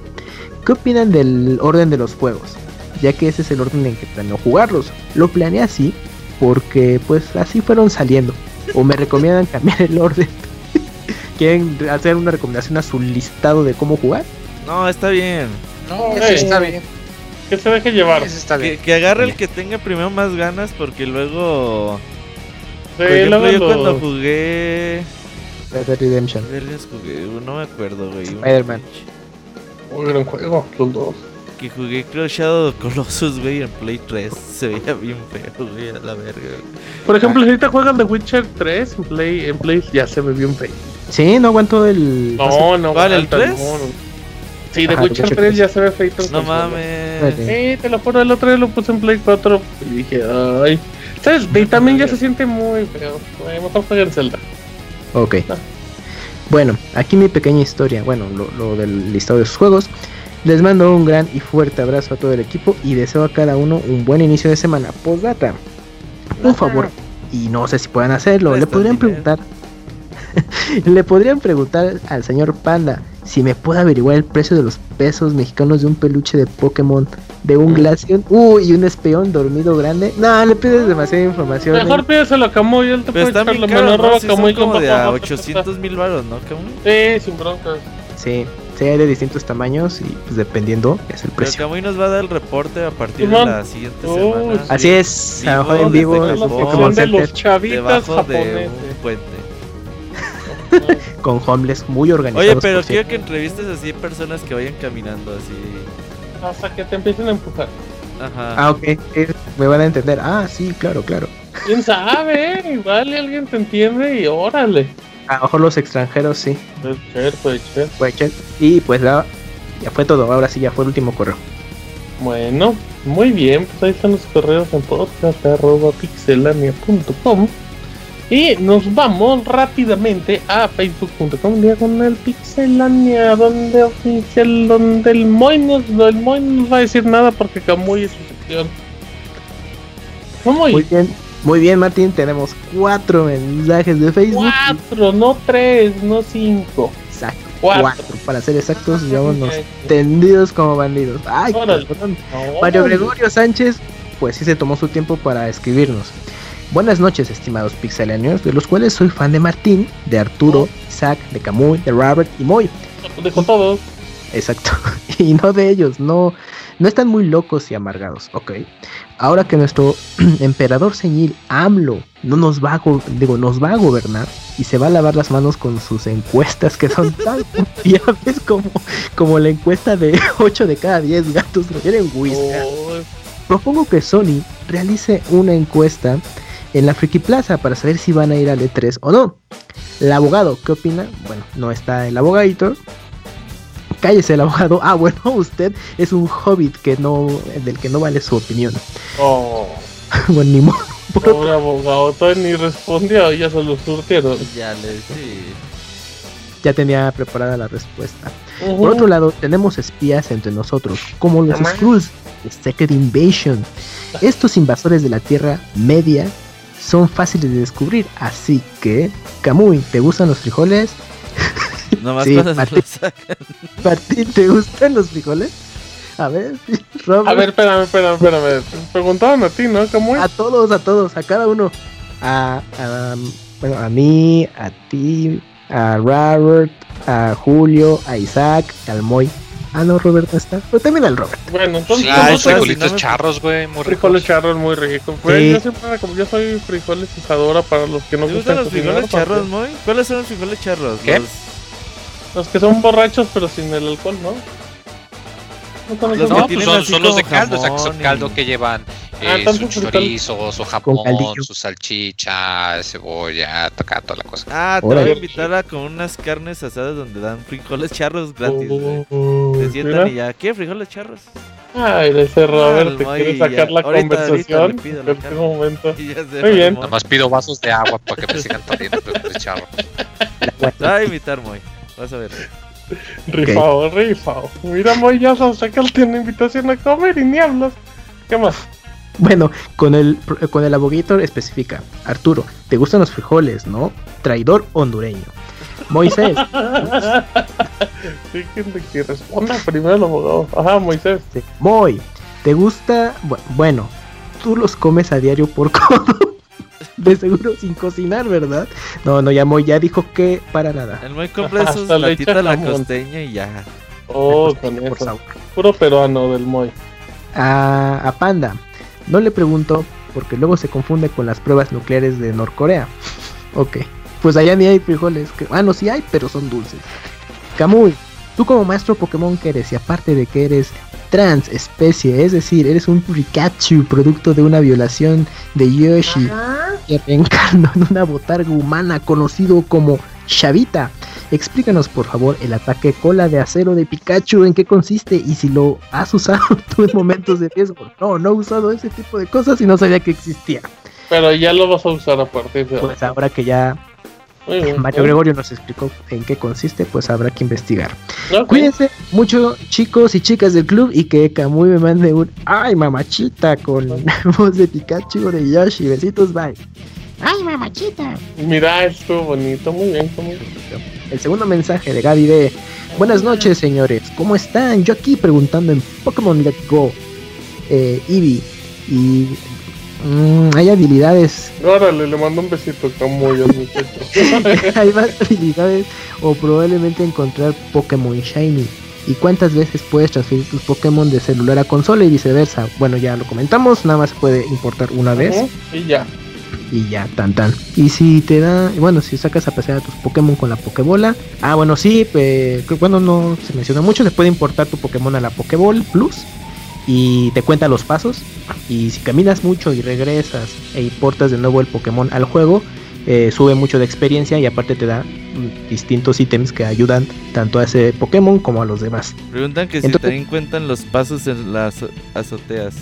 Mm. Y si pueden contar o simplemente con que jueguen con la Pokébola eh, es más que suficiente. Pero está bien, pues es un, un extra para quienes compraron ese bundle. Son frías, es fría la Pokébola eh, común. No tiene ningún tipo de temperatura, Martín. Ah, bueno, o sea, pero es que por- porque a lo mejor puede ser de plástico, ya ves que hay materiales que son más susceptibles al frío, por eso Claro. te pregunto. Oh, muy bien. No, pues fíjate que no. Bueno, eh, ¿qué te dan si sacas a pasear a tus Pokémon en la Pokébola? Y señor Soniditos, me gustaría un saludo para mi hermano Komayashi. Y posdata, que tenga un excelente inicio de semana. Y señor Soniditos, no te creo que comas tacos en la calle, así que te invito unos al 5x30 y consomé gratis. Uf, muy bien. Oh, 5 por 30 y con consomé ya con eso. Ya, pues eso ya Oh, más que suficiente. muy bien. Asael Hernández nos escribió. Bien. ¿Qué onda? ¿Qué tranza, Pixebanda? Ah, yo pensé que nos lo estaba insultando. Ah, qué tranza, morro. ¿Qué recomiendan comprar ahorita para el Cyber Monday que está a punto de terminar? antes de que se acabe Bayonetta, 60 pesos, Steam. esta recomendación, tienes computador y Steam, compra ese Y juego. aunque no tengas, compra. Perfecto. Antonio, lo que no lo regale, que me lo regale a mí. Ah, Yo se lo acepto en Steam. muy bien. Antonio Betancourt. Saludos Pixelanda, llevo un buen tiempo preguntándome lo siguiente. ¿Por qué ahora la mayoría de, de todos ustedes se va temprano en el podcast y dejan casi casi solos a Robert, Moy y Camuy? Espero la respuesta no sea un simple, porque mañana hay trabajo. Sean eh, saludos desde Mérida. Es momento, Camuy, di la verdad. ¿Por qué? Pues porque Por nenas, sí. sí, por nenas. Dilo, dilo, con confianza. se van a dormir muy temprano. La pregunta por es por qué ellos se van y tú no. Si tú te ¿Cuál es la levantas a las diferencia 4 de la ellos? mañana, Ajá, a barrer, ni a trabajar todavía, a barrer. Me levanto La a las calle. 4 de la mañana. esos güeyes a las 6 y media están llorando. Sí, a las cuatro y media de la mañana empieza a limpiar tu pieza y luego, entonces, Ay, exacto, y hago mi desayuno. Todo para- entonces, ¿por qué ellos no? ¿Por qué solo estamos nosotros? Y yo llego como una vez cada tres meses. Entonces, Pues ¿Por no sé, qué, si- pues no, no Dile, aguantan dile. ese ritmo, porque si no se duermen a las 10, no se pueden Mm. levantar a las 6. Ah, mal. nah. Muy mal, hasta el Moy. Por eso se El hizo un Moy café. sí, también que Ah, el Moy empieza a trabajar como a las 6 de la tarde, ¿no? sí. Termina Ah, con sí. los ocho. ¿A qué horas trabajas, Moy? No, no más. Yo empiezo ya- como a las 5 o 6 de la mañana. de- ¡Ey! ¿A qué hora Eh, acabas, ¿Y terminas a A qué hora? Se acabo a las 5 de la tarde. Ah, ¿Trabajas Moy, ¿cómo 12 trabajas horas? 12 horas, Moy? Pues es que tengo a- mis descansos de media hora y de una hora. Así entonces es de ganar, Es el peor, cena el peor trabajo del mundo, Moy. A lo mejor le pagan horas ¿Cómo- extra, muy. ¿Cómo ¿no? están las cosas en la casa, Moy? ¿Todo bien? Sí, todo bien. Qué bueno. No, ya, de- ya salte de ese trabajo. Moy. Ya, no Alguien que le diga, Moy, el Fest, Vamos. 12 horas Oye, acá, acá en el otro está tranquila la onda, Moy. Son 8 horas y ya. Eh, ocho horas y ya, ya, ya cierran como a las 11 de la noche. Ahí está. Muy bien, Pues, fueron todos los mensajes de Facebook. perfecto, muy bien, ahí estuvieron muy platicadores, Camuy. Así es. Perfecto, pues entonces, ¿algún anuncio parroquial, Beto? Eh, no, el próximo sábado es el Squall Fest, el que quiera ir. No, pues ya se la peló. Ya no pueden ir. no, Mándale no. mensaje Squall o algo así. Sí, Pero ahí a ver qué se puede contar o a ver si nos acordamos el lunes de Eh, pues, contarles. sí. Y ya se está acercando ahí podcast eh, de fin de año. ¿Ya tenemos fechas o todavía no? Sí, el 3 de diciembre es el último podcast normal. De hecho, No digas eso. O sea, regresando del Squall Fest. es el último podcast normal. El 10 va a ser el podcast con lo mejor y lo peor del año. Y vamos a ir Ajá. meter ahí a la reseña de Smash. Órale. Y el Ahora. 17 Como podcast Final Fantasy musical y de ahí cámara hasta Atento. 28 de enero. Ah, Viene un cierre de temporada espectacular, ¿eh? Aguas. El Moy promete el niño del tambor en tres idiomas. Cuando el baúl de ni, Automata sí quiero jugarlo, no he podido. Oh, por- Pero Ya lo vas a pronto, jugar, Robert. Chichito, ya. te vamos a invitar. Pronto.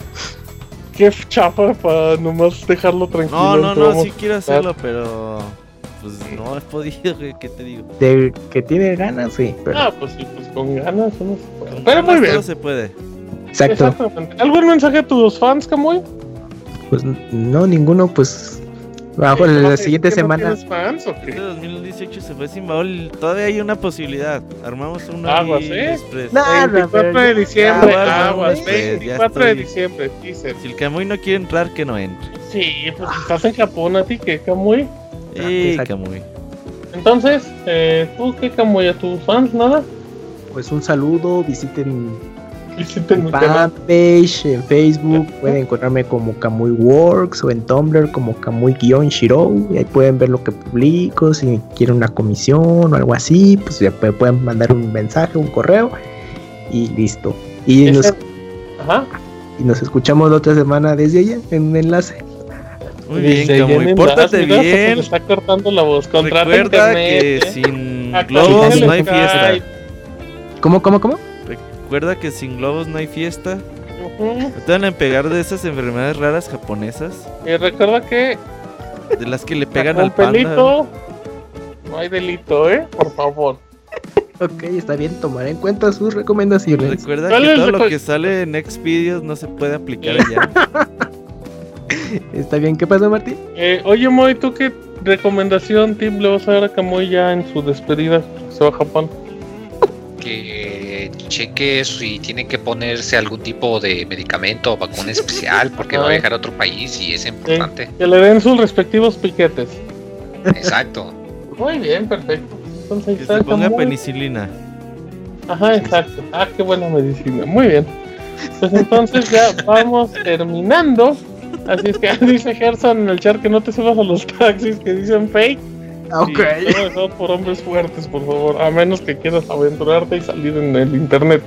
No, Así que bueno, pues muy bien. Eh, ya vámonos, Moy. Todos vámonos. A cenar porque el Moy cena y se va a dormir. El Moy secuestrado Sí, en ya Chuy ya no se pone. Ay, tan buenos tacos que daba, tan buenas quesadillas que se daban Choy, Moy, ya ni las muelas. Sí, pinche Moy, digo, ¿qué? No, ¿yo qué hice? Ya. Así pasó, pero bueno, muy bien. A nombre de Isaac, del Pandita, del abogado que se, que se nos fue, también de Yuyos que se nos fue. Se nos adelantó en el camino. Sí, se nos adelantó en el camino. eh, también de Pixescroto, que nos acompañó el de hoy. Y de Robert Moy y Camuy. Mi nombre es Martín. Nos escuchamos la próxima semana en el último Pixe Podcast con ritmo normal del 2018. Hasta la próxima. Bye. Bye bye. Bye.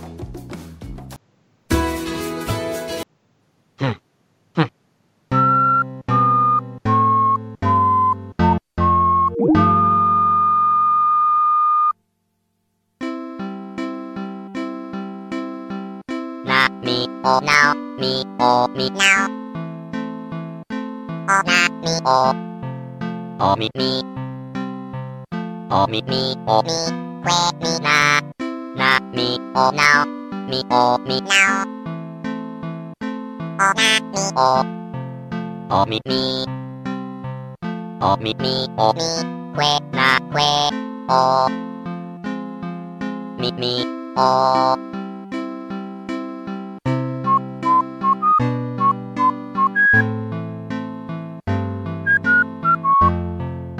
Así llega a su fin el Pixe Podcast. Los esperamos la próxima semana con un nuevo programa. Búsquenos en iTunes como Pixelania y descarguen este podcast. Muchas gracias y hasta la próxima.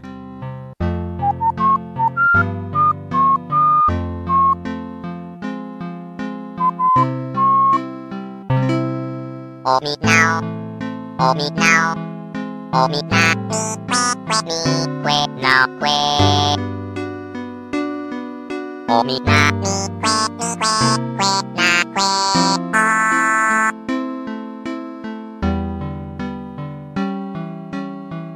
Na mi o now, mi o mi now.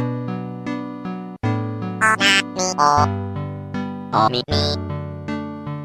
O mi mi o mi que mi na na mi o now みおみなお